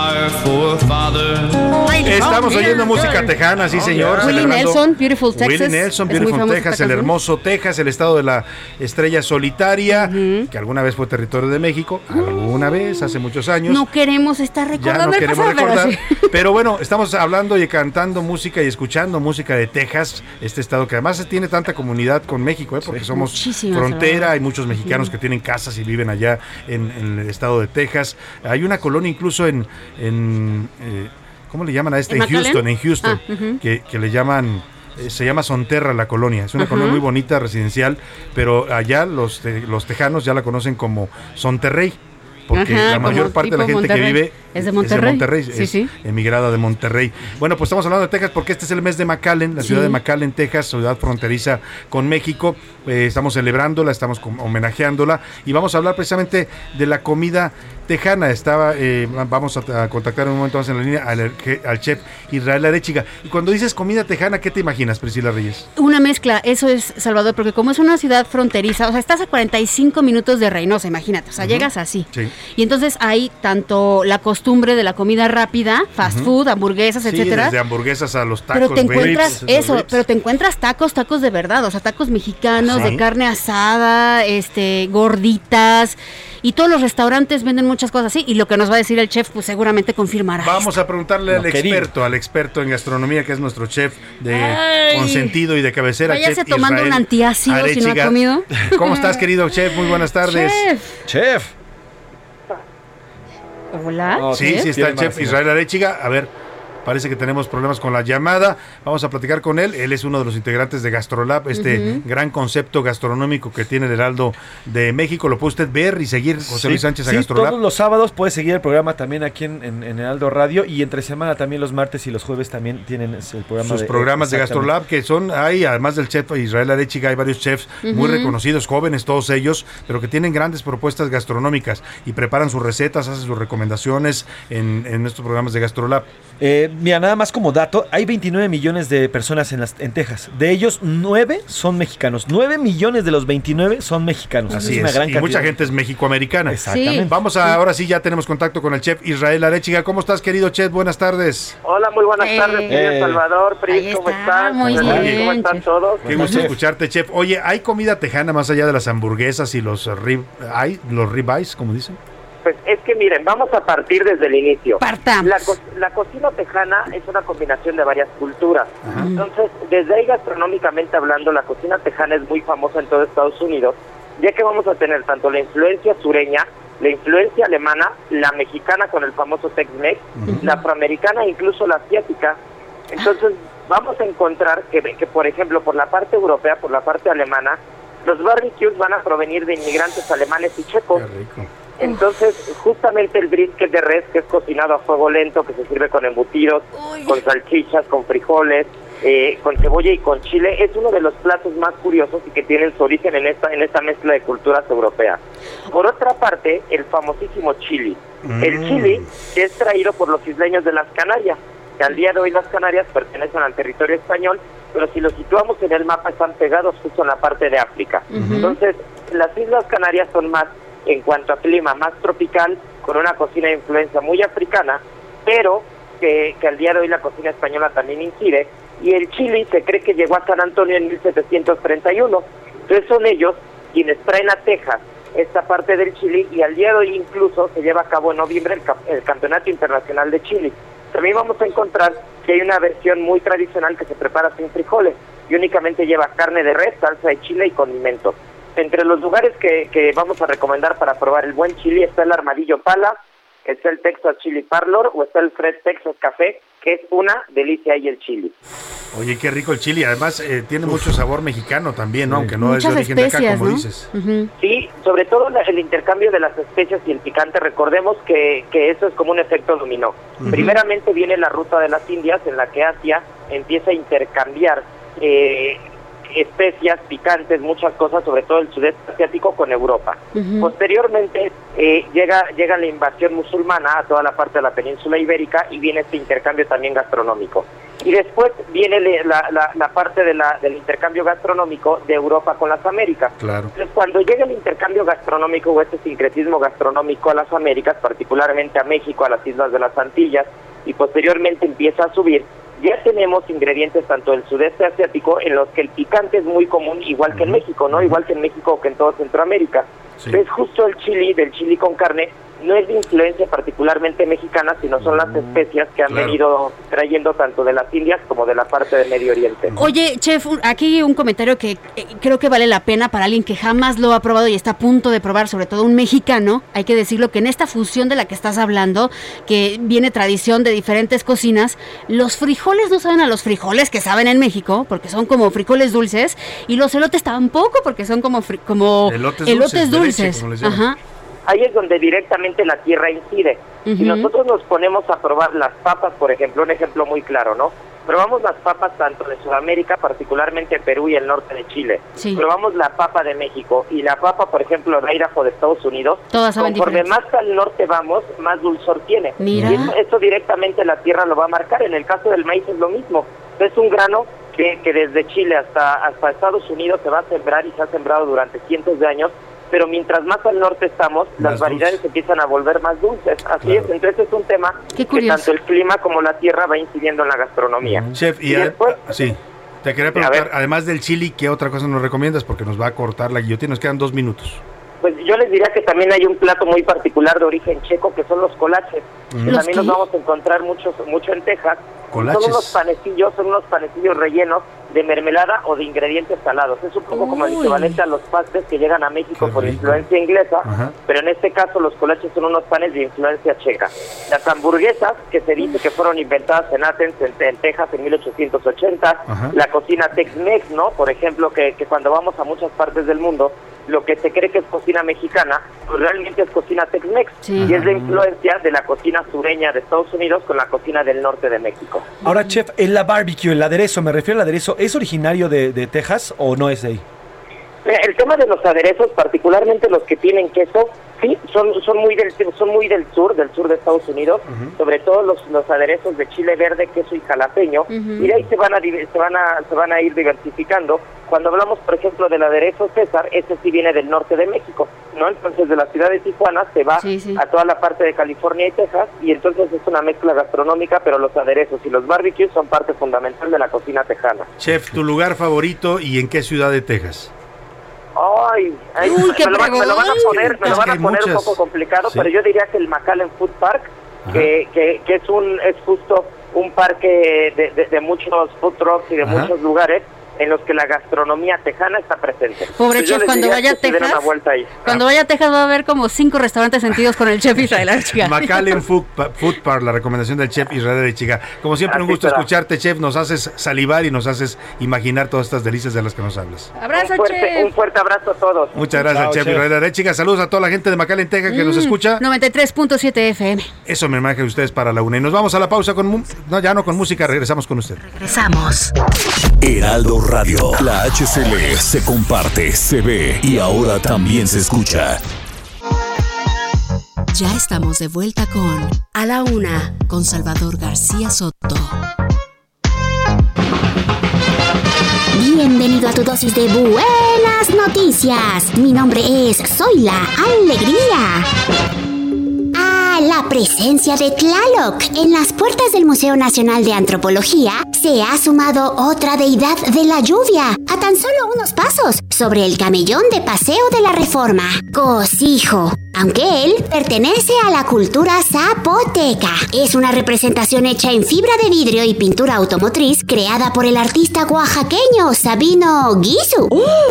Se trata de una escultura temporal con una altura de 5 metros, emanada de una exposición que el artista presentó recientemente en la galería Maya Contemporary. El trabajo de Gizu puede enmarcarse en una continua reflexión entre lo sagrado y lo profano y cómo coexisten la humanidad y el sentimiento religioso en la vida actual. Hay que ir a verla. Cambiando llanto por sal. Y yo sabía que podía pasar. Siento, pienso que ya ha llegado el momento. Como lo quería, como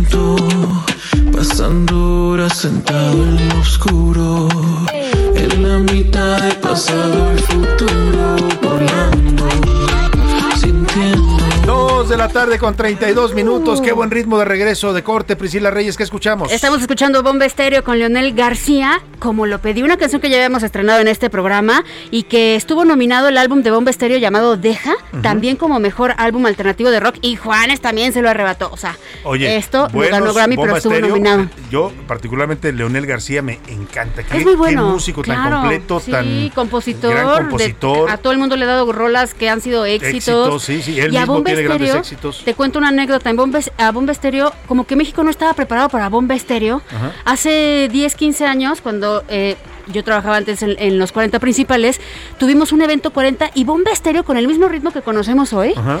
sorprendía Ya y abuchaban, abuchaban a Bomba Estéreo porque preferían pop. Y de ahora se ha convertido en uno de los números favoritos. Claro. Entonces, Sí, pues, o sea, estaban adelantados a su época, Así seguramente, es, ¿no? así es. Como suele la pasar con La rompió con esta rola del chiflido. La... Con esa rola la Muy, rompieron, ¿no? muy bien. No me acuerdo cómo se llama. Esa, Yo Bueno, te pues esta es. Bomba Estéreo y Na, Leonel. na, corazón, ¿no? Creo que Corazón. es. Leonel García y Bomba Estéreo con esta colaboración. Y vámonos a más información. Bueno, escuchemos un poquito más cómo lo pedí. Como lo pedí, me llegó tu amor que me puede iluminar el mar y las noches. Como lo pedí, todo se alineó y al fin he dejado atrás todos los reproches. Como lo pedí, pero sin hablar. A la una, con Salvador García Soto. Ahora sí, de la música vámonos a la realidad. Cruda y dura realidad. La guerra en Europa del Este continúa. Las hostilidades en Ucrania no cesan. Este viernes un misil cayó sobre la estación del tren de Kramatorsk. Está ubicada al este de Ucrania. Dejó por lo menos 50 personas muertas, incluidos 5 niños. En ese lugar miles de personas se habían resguardado. Estaban tratando de resguardarse. Era un- una especie de refugio para los ataques antiaéreos y justo ahí así de cruel el asunto, les mandaron este misil. Así lo anunció lamentablemente este hecho el presidente ucraniano Volodymyr Zelensky. Las fuerzas rusas han bombardeado la estación de tren de Kramatorsk, una estación de tren corriente con gente civil. No había personal militar, había gente esperando a tomar un tren para ir a un lugar seguro. Han sido golpeados con misiles, hay testigos, hay videos, hay restos de los misiles, hay muertos. Pues ahí está la realidad, lamentablemente. Por eso a veces tenemos que aligerárnosla un poco, ¿no? Porque es dura y es eh, fuerte lo que está pasando allá en Europa del Este. Oiga, eh, vamos a comentar rápidamente esta noticia. Eh, los, eh, ¿Se acuerda aquellos sujetos violentos que habría que, vamos a buscar especialistas para hablar de por qué, por qué estamos volviéndonos tan violentos como sociedad, ¿no? Porque una cosa es el fenómeno de violencia criminal, esa que el gobierno no quiere ver y no quiere actuar, ¿no? El presidente dice que todo está muy bien, que, que todo está, México está tranquilo, decía el otro día, ¿no? La mayor parte del territorio está tranquilo, nomás algunos lugares así como muy focalizados tienen violencia. La verdad es que no. Pero eh, el permitir y tolerar esa violencia del crimen organizado, llevamos ya los mexicanos sometidos a esta violencia pues más de 15 años, ¿no? Seis años de Calderón, seis años de Peña Nieto, tres años de López Obrador, y eso va, mm, va permeando y cada vez nos volvemos una sociedad más violenta. Ya los conflictos en esta sociedad, si usted tiene una discusión con alguien, ¿cómo lo resuelven? Pues a golpes, ¿no? Si no es que a veces sacan hasta armas. Un incidente de tránsito aquí en la Ciudad de México, pues motivó que estos eh, sujetos, dos hombres, atacaran a una familia con eh, bastones de metálicos, ¿no? Y les golpearan el carro en presencia de una niña. Bueno, estos dos sujetos ya fueron vinculados a proceso. Se trata de Manuel N. y José N. Eran seguramente padre e hijo. Un juez de control ya los vinculó a proceso por los delitos de portación de arma de fuego contra la salud con fines de comercio y cohecho van a permanecer en el reclusorio Oriente y qué bueno, ¿eh? porque ese tipo de gente violenta que anda circulando por la calle, pues debe tener castigo y agrediendo a otros ciudadanos. Rápidamente vamos con el hijo, el hijo, el hijo predilecto del presidente López Obrador, el hijo primogénito, José Ramón López Beltrán, hizo declaraciones bastante polémicas. eh, anda muy activo en las redes sociales el señor José Ramón López Beltrán, después de que su padre pues lo exonerara y lo apapachara, ¿no? Después de que los me- mexicanos vimos la casa en que vivía la famosa mansión gris de eh, Houston, Texas, que pues dicen que la rentó, dicen que la rentó casualmente a un ejecutivo de Baker Hughes. En un mensaje que subió a su cuenta de Twitter, José Ramón López Beltrán se lo dirige al señor Elon Musk, el dueño de Tesla, este empresario que además de fabricar los autos eléctricos, está también invirtiendo en la conquista de Marte. Literalmente está haciendo taxis eh, ya a él, taxis eh, espaciales para llevar a la gente al espacio y es uno de los promotores de la colonización de Marte. Bueno, pues le pidió José Ramón López Beltrán en un, en un tuit a Elon Musk que acabe con toda la guerra sucia que se genera en Twitter. Esto porque se dio a conocer que el señor Elon Musk, José Luis, además de todo lo que ya tiene, se convierte ahora también en el nuevo accionista mayoritario de Twitter. Sí, eh, la semana pasada el señor Elon Musk, ya lo decías, compró parte de las acciones de Twitter y a, y a lo largo de todas estas dos semanas, después de que compró el 27% de participación, comenzó a publicar Elon Musk a través de sus redes sociales qué cambios les gustaría que vieran en esta red social del pajarito. Y entonces a- aprovechando esta petición que hace Elon Musk, bueno, pues el hijo mayor del presidente López eh, Obrador le dice que por favor acabe con la guerra sucia que hay dentro de esta red social, dentro de Twitter, y que ponga atención para que se acabe lo que él dice, una guerra en contra de su papá y de su Textual, gobierno. textual José Ramón López Beltrán, el, eh, ¿cómo le pusieron algunos en las redes sociales? El, el bodoque. Bueno, José Ramón López Beltrán, el hijo mayor del presidente López Obrador, dijo textual en su Twitter. "Ah, Ojalá preste atención, se lo dirige a Elon Musk, tome decisiones correctas y acabe con toda la guerra sucia que se genera a diario. Esta red social debe ser el gran espacio de libertad de expresión a nivel mundial, por el bien de la humanidad, dice José Ramón López Beltrán. También aquí el presidente le pidió a Elon Musk que ojalá acabe con todos los bots en Twitter y yo me pregunté entonces, ¿quién va a apoyar ahora al presidente? Si quitan a los bots de Twitter, pues ¿quién le va a estar defendiendo en las redes sociales? Pero Las bueno, granjas. en las granjas de Jesús Ramírez. Haber dicho Jesús Ramírez, no, presidente, eso no Por lo favor. diga porque nos quedamos sin seguidores en Twitter. Oye, rapidísimo, agentes de inteligencia policial y agentes de la Fiscalía Capitalina detuvieron en un cateo a Miguel Maya Fabián, alias El Gillo, uno de los principales generadores de violencia para la célula de la Unión Tepito de El Perro, así se hace llamar esta célula de este cártel de la Unión Tepito. Muy la bien. detención se dio en la colonia Centro en Venustiano Carranza, así es que ya fue capturado. Muy bien, pues ahí está la captura del Gillo en la Unión Tepito. Y vamos rápidamente hasta el mercado de la Viga. Ahí se encuentra nuestro compañero Gerardo Galicia. Se ha dado una vuelta para ver cómo andan los precios de los pescados, mariscos. Ya sabe que en esta época de Semana Santa mucha gente le da pues preparar eh, recetas del mar, que es comida típica de esta época del año. ¿Qué te has encontrado? Platícanos, eh, Gerardo. Muy buenas tardes. Un mercado completamente lleno, mi querido Salvador, excelente tarde y de hecho no dejan de llegar eh, eh, asistentes y clientes a esta, la nueva viga que se ubica en Iztapalapa, sobre el eje 6 sur, ya muy cerca del circuito bicentenario, en su tramo Río Churubusco. Los, los pasillos están repletos de personas que conforme se acerca esta temporada de Semana Santa, por supuesto, están haciendo sus compras para poder degustar pescado y marisco. Hemos encontrado precios muy variados, Salvador. La tilapia de a 70 el kilo, el camarón va desde los 140 a los 250 pesos, dependiendo eh, el- la calidad, por supuesto, el puesto que se visite y el tipo de camarón. Y cabe mencionar que la curvina es de lo que más se está vendiendo a 80 pesos el kilo. Son muchísimas las personas que siguen realizando sus compras en estos eh, puntos. Nos comentan que los precios sí se han incrementado, pero aún así siguen siendo de los más baratos en el mercado. Tenemos también un dispositivo policíaco. Alcanzamos a ver ya rondines de la policía capitalina por los eh, pasillos de la central, la nueva viga de la central de pescados y mariscos y también presencia de la Profeco, por supuesto verificando que los precios sean los adecuados, también el pesaje en las básculas de los comerciantes de la nueva viga que se ubica en la alcaldía de Iztapalapa. Para nuestros amigos que van a realizar sus compras, hay que hacerlo con tiempo porque sí, ya tenemos un incremento de eh, personas justo en toda esta zona. Y por lo pronto, el reporte. Muchas gracias, Gerardo Galicia. Pues ahí está. Si usted eh, busca preparar marisco de calidad, pescado en esta temporada, sin duda el mercado de la viga sigue siendo una gran opción y una tradición en la capital de la República. Muchas gracias, Gerardo Galicia. Buena tarde. Y espero que ya se haya echado, Gerardo, por ahí un, un coctelito de camarón, ¿no? Porque además de que venden el pescado para al mayoreo y al menudeo, también hay muchos restaurantes de mariscos buenos adentro de la viga. Vámonos rápidamente a los deportes, que ya anda por aquí el señor Oscar Mota. En el mar la vida es más sabrosa. En el mar la vida es más sabrosa, Oscar Mota. ¿Te vas a ir al mar o no te vas a ir al mar? No lo sé, mi querido ¿Vas a ir o no vas a ir? o no vas Te voy a preguntar acabando Aunque sea el lago de. Texcoco que te queda ahí cerquita. Ay, no, es que- pero de repente luego, ahorita está seco. ¿Vas a ahorita. ir? Pero va a empezar a llover por ahí de mayo, entonces seguramente ahí me voy a guardar Muy obviamente bien. el tema, porque va a estar interesantísimo. Por cierto, ahorita que pusieron esa de eh, La risa en vacaciones, creo que salieron como 14 películas, ¿no? Desde- Ya van en la 15. creo, Más no o sé, ¿no? menos. Hay que Las verla- primeras eran muy divertidas, las demás ya como que ya estaba quemado el formato. Más o menos de esas últimas que salieron, porque tenemos que regresarnos algunos cuantos años. Imagínate, querido Salvador García Soto, amigos, hoy un gran día para ganar. Año 2005, año 2005. Un, ¿Cuántos eh, años tenías? Hijo, 2005, 19. 19 Yo creo que años. 19 Eras un años más. Todavía, ¿verdad? Yo ya tenía en los 2005 mis 35 Seguía, años. batallaba con mis materias, todavía, no es cierto, pero sí, todavía. José Luis era un bebé, creo que todavía le cambiaban el No lo habían dejado entrar a la universidad, yo Ah, creo. tenías- yo tenía 20 en el 2005, Ah, tú no, no tenías eras tan bebé. 22, Algo 23. Reyes. ¿Cuántos años? Priscila Reyes era una ¿Cuántos niña. años? güey? Ya me acabo de poner Yo a pensar, tenía señor 10, Salvador Salvador. Soto. ¿De cuándo? 10 años. 94, do- 21, sí, 21. Ah, porque 24 de abril es el día que nacieron todas las 21, flores. 25, Pero ¿por qué estamos 35? recordando el 2005? Fácilmente. 2005, uno de los grandes triunfos del fútbol mexicano, en esa ocasión, por cierto, un 2 de octubre, donde en una gran final mundial sub-17, un equipo donde estaba Giovanni Dos Santos, donde estaba Carlos Vela, donde estaba Héctor Moreno.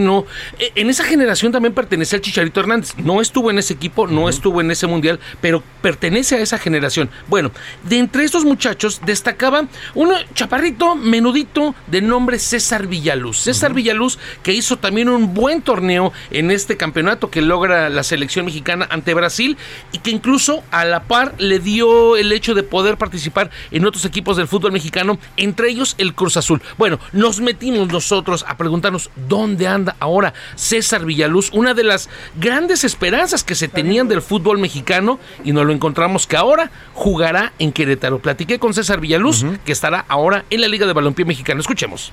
Una nueva aventura enfrenta César Villaluz. Háblanos un poquito acerca de esta eh, decisión que tomas para continuar con tu carrera en Querétaro. Pues me hace la invitación, fue algo que se dio bastante rápido, o sea, en un fin de semana me hicieron la invitación, se habló y pues prácticamente ya el lunes ya estábamos acá hablando para presentarse el martes a entrenar y como tú lo dices, ¿no? Es una nueva aventura, un nuevo proyecto que pues a uno siempre lo ilusiona, siempre con el objetivo de seguir creciendo, de hacer las cosas bien. Conocía un poco en cuando se inició la liga, había tenido invitaciones de algunos equipos, pero yo estaba en Guatemala, no se dio y pasó todo lo que ya sabemos, ¿no? De la liga. Ahora que ya estoy acá, ya estoy un poquito más enterado de lo que viene, de lo que está mejorando. Sí, se está mejorando en muchas cosas, ¿no? De lo que se hizo el torneo pasado a este, ya hay cosas importantes también, ya vienen cosas importantes para la liga también, que puede haber una selección, que puede haber torneos internacionales, ya en representación a, a México, a la liga, y eso también es algo importante como jugadores, ¿no? Que, que tienes que o puedes aspirar a, a una selección y a tener compromisos internacionales. Importante lo que nos platica, entonces jugará con los halcones de Querétaro de la Liga de la Somos Balompié, la Liga de Balompié Mexicano. Hay un detalle y me preguntabas ahorita, mi querido Salvador, ¿qué pasó con César Villaluz? ¿Por qué? ¿En qué momento se, se pierde, digamos, de la Liga MX? Hay que recordar, y muchos de nuestros amigos que nos están escuchando seguramente podrán acordarse también de esta final Cruz Azul Toluca. Sí. Villaluz era titular, Cruz Azul estaba peleando, obviamente, ese título. Viene una jugada en donde él pelea en un balón por alto, insisto, él era muy chaparrito, contra un defensa de Toluca, termina noqueado, le dan, algunos ¿Un dicen, sí, algunos dicen eso era falta, tuvieron que haberle expulsado, inclusive es una de esas jugadas que todavía van a quedar para la polémica. César Villaluz sale noqueado de ese partido, obviamente ya no puede terminar la final, no gana Cruz Azul, regresa meses después y ya no pudo reencontrar su nivel. Le pregunté a César Villaluz, a ver, platícame César, ¿cómo consideras, cómo evalúas tú mismo tu propia carrera? Escuchemos. ¿Cómo evaluarías tu propia carrera al momento? Yo creo que fue un, o ha sido una carrera que se empezó muy bien. Después de que salgo de Cruz Azul, hubo muchos altibajos que pues prácticamente lo que me costó estar, eh, estar en los, los primeros planos, ¿no? Yo creo que me tocó estar en muchas situaciones extra jugador que pues prácticamente cuando eres futbolista pues vives del día a día, ¿no? De estar activo, de tener minutos, de tener participaciones y me tocó ser así, ¿no? Yo creo que ahorita es lo que, lo que se busca, poder retomarla, poder hacer mejor las cosas, poder tener esa estabilidad, poder tener minutos, poder estar jugando, que como jugador pues es lo que buscas, es lo que te gusta, el estar día a día por el contacto de- del balón con tus compañeros, el jugar cada fin de semana y ahorita creo que se puede retomar y, y cambiar ese rumbo. Lo que la marcó fue el Mundial de la Sub-17, ¿no? Eso nos ayudó, o en lo personal me ayudó a ser otra persona en el fútbol, donde ya todos me conocían, donde ya todos esperaban algo de mí, ¿no? Ya no era ver qué puede hacer, sino ya tenía un parámetro, ¿no? Y, y la afición, pues ya no te daba tanta ventaja, ¿no? Sino ya te exigía los resultados y de otro, pues que tenemos que trabajar día a día, ¿no? Al 100% porque no sabemos qué va a pasar el día de mañana. Un día puedes estar jugando y al otro día, pues puedes estar fuera, ¿no? Sin tener una cancha, sin tener un balón, sin tener compañeros y es cuando empiezas a valorar las cosas y ahora que tenemos la oportunidad de hacerlo, pues tenemos que brindarnos al 100%, hacerlo al 100% sin guardarnos nada. El mensaje final de César Villaluz que aplica para futbolistas, yo creo que para muchas para personas. cualquier persona, claro. para lo que te dediques, ¿no? Es, es. interesante la historia porque decías tú, él, él- él, eh, eh, pintaba para mucho Así más, es. ¿no? Era parte de una generación muy exitosa y bueno, no llegó a ese nivel y ahí está un poco la explicación de por qué, ¿no? Y como dicen Cruz Azul, yo ganaba muy bien, etcétera. Dice, y mi recomendación es esa: aprovecha lo que tienes hoy en día, Sí, aprovechalo. nunca sabes. Nunca sabes lo que si va a pasar mañana. Muchas gracias, Oscar. Hoy Mota. un gran día para ganar. Vámonos a, rápidamente a escuchar la rola de la semana. Es viernes, los curuleros de San Lázaro nos prepararon algo sobre la votación ayer en la Suprema Corte. Los ministros de la 4T, así la llamaron a su, a su rola de la semana, Pepe Navarro y Pepe Velarde. Aquí se los presento los curuleros de San Lázaro.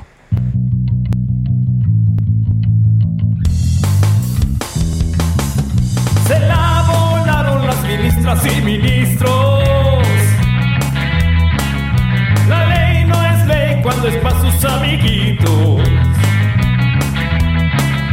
Si a la constitución hay que cuidar, primero a sus amigos van a preguntar.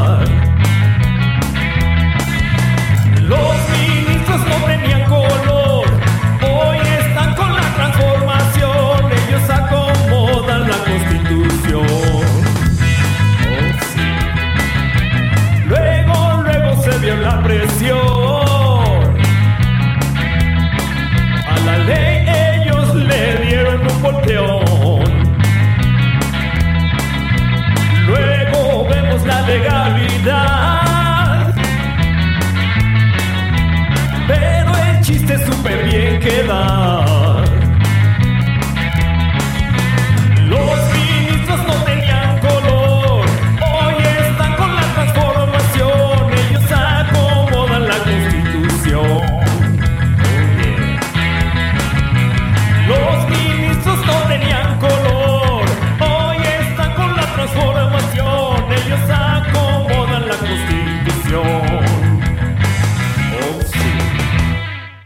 Bueno, oh sí, así dicen su, cierre los curuleros de San Lázaro sobre esta votación ocurrida ayer en la Suprema Corte de Justicia. ¿Tenemos algo de último momento, José Luis Sánchez?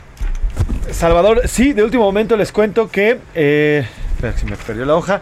Que un grupo armado ya liberó eh, a un recluso del penal en Oaxaca. Hubo una- un intento, una incursión en el centro penitenciario estatal de Tanibet, allá en Oaxaca. O sea, ¿entraron al penal y lo sacaron? Sí, literalmente liberaron a esta persona ¿En que Oaxaca? está en Oaxaca. ¿Y era un grupo criminal o y era un secuestro. grupo de Se habla, se habla de cerca de siete personas que entraron al penal y literalmente sacaron a esta persona que estaba acusada de homicidio y secuestro. Fue, re- fue rescatado, entre comillas. ¿Y la autoridad? La, bueno, pues la autoridad. Pues la autoridad anda en campaña, el gobernador eh, Alejandro Murat anda promoviendo en todo el país lo que él llama el modelo Oaxaca, que dice que ha sido muy exitoso el modelo Oaxaca. Pues mire, le andan sacando presos de la cárcel, yo creo que no ha sido tan exitoso. Así es, Salvador. Bueno, pues ya están buscando a este hombre y al- y a este grupo armado. No lo encuentran. Bueno, pues vámonos al entretenimiento con Priscila Reyes. Yo nací en un día de enero en épocas de Echeverría. No era gente de dinero, tampoco era de familia. De entre desaparecidos jóvenes y confundidos A ellos no les ayudaron, solo se las arreglaron. Luego de criar a los críos vino un tal López Portillo. Según esto muy leído, muy soberbio y engreído. Como un perro les dijeron que defenderían al peso Pero el perro era un sabueso y quería robarse ese hueso. Casi del mismo perfil, también de filas del PRI A jodernos por seis años vino un tal de la Madrid. Cuando en épocas del sismo no ayudó a los mexicanos Pudo más un narcisismo y mejor se lavó las manos. Remedio para el egoísmo de esta clase de alacrán. Prefirió picarse el mismo y el solito darse crán. No podía ensuciarse más la imagen de un presidente Que en la fiesta del mundial le chifló toda la gente. Oye, ¿qué estamos escuchando? Esto es un tratado de la, la- la política de los últimos presidentes de Ah, México. y de todos, ¿eh, Salvador? Porque hablan desde el PRI hasta la actualidad de Andrés Hasta Manuel López Obrador también. Ayer A minutos. ver si nos buscan la parte de López Obrador de Sí, esta canción para final, váyanse ponerla final, al final, si ¿no? quieren, casi Pero, al final. ¿Quién es? Ahí te va, Salvador. ¿Quién más iba a ser? ¿Quién más tiene estas letras más que Molotov? Salvador son conocidos de esta banda desde que ellos debutaron por siempre hablar de temas exactos de la política mexicana. Sí. Y entonces son ellos. Ayer, a los minutos de haberse estrenado esta canción que se llama No Olvidamos, que de hecho es algo que no, no sacaban nuevo material desde hace ocho años, Salvador. Ajá. A minutos ya lo estaba compartiendo en redes porque tenían que verlo. O sea, viene acompañado de un video en donde salen absolutamente todos estos presidentes de los que están hablando. Van ilustrándolo con, un, ah, con animación. Sí, y aparte van contando todo lo que es característico de cada uno. Por ejemplo, de Portillo, lo, Lo de que marcó su sexenio, como un ¿no? perro, Ajá. etcétera. Pero está la parte de Andrés Manuel López Obrador A ver, también. escuchemos qué dice Molotov del gobierno de López Obrador. Vino López Obrador del país de los abrazos, hace casi todo bien, pero yo todo lo malo a todos los anteriores, porque todos son corruptos, porque son conservadores, acabó a la corrupción con un pañuelito blanco, arrasó con la pandemia con imágenes de un santo. Oye, qué, qué buen recuento eh, de lo que va del Está- sexenio. Está durísima la canción, aparte que musicalmente hablando está muy buena. Sí. Y ese, ese cantadito que tienen grave, que ya es diferente a lo que siempre escuchamos, a un Tito mucho más arriba, o a un Mickey gritando, o tal vez a un eh, Randy, ¿no? Que está rapeando. Esto está mucho más Como un abajito. hip hop más eh, Muy tranquilo bueno. y muy bien Sí, narrado. Todo este es. recuento político muy bien narrado. Así es que aplausos para Molotov. Rapidísimo, Salvador. Ya se emitió el comunicado, la respuesta de la academia para lo que sucedió con Will Smith y Chris ¿Qué Rock. van a hacer con Will Smith? Miren, el comunicado está largo, pero se los voy a resumir. ¿Qué es lo que van a hacer? Una, aceptan su renuncia, pero la otra y es un castigo fuerte. Son 10 años a partir de hoy, de 8 de abril de 2022, en el que Will Smith no puede estar relacionado con ninguna actividad de la academia. Es decir, no puedes ir ni a las galas, pero a nada. ¿Ah, sí? Ni a las galas, ni a las votaciones, absolutamente nada. ¿Y, y puede hacer películas o no? No, sí puede, claro, Sí. claro. no, ellos no pueden, eh, va- vamos, la, academia no pueden de- negar hacer su oficio, pero sí no puede salir con absolutamente nada que esté relacionado con la academia. ¿Qué quiere decir? Que el próximo año Will Smith no pasará la estafeta de mejor actor al próximo ganador de mejor actor. Y rápido les quiero contar sobre el estreno de una canción que esto sí es impresionante. 28 años tenía Pink Floyd que no estrenaba material. Lo hace con David Gilmour, Hey Hey Rise Up se llama la canción, pero toman la voz de un rockero ucraniano que está dando giras en Estados Unidos y que cuando empieza esta invasión a Rusia, cancela la gira, se va a defender a su país, es herido. Y entonces, aparte de que es herido, ahorita está bien, canta una canción, toman su voz y hacen esto que se llama Hey Hey Rise Up. Vamos a escuchar un poquito, es la número 3. Ой, у лузі червона калина похилилася, чогось наша славна Україна аж O sea, además en ucraniano, qué en interesante ucraniano. suena. Él se ¿eh? llama Andrid Klitnyuk de Boombox, es la, es la banda. Y este es un canto que se llama Oh the Red Vibranium in the Meadow, que es una canción de protesta ucraniana, de hecho. Ajá. La hace canción eh, David Gilmour, Pink Floyd, y todo lo que recauden se va a destinar todo, absolutamente todo, a ayuda humanitaria con Pues bien, Ucrania. bien por Pink Floyd. Gracias a todo el equipo por eh, un gran programa que tuvimos hoy y gracias a usted sobre todo por acompañarnos. Ya lo sabe que aquí lo espero el lunes a la una. Pase un excelente fin de semana, descansen, nos encontramos el lunes. Termina a la una con Salvador García Soto. Un encuentro del diario que piensa joven con el análisis y la crítica. A la una con Salvador García Soto. De lunes a viernes de 1 a 3 de la tarde.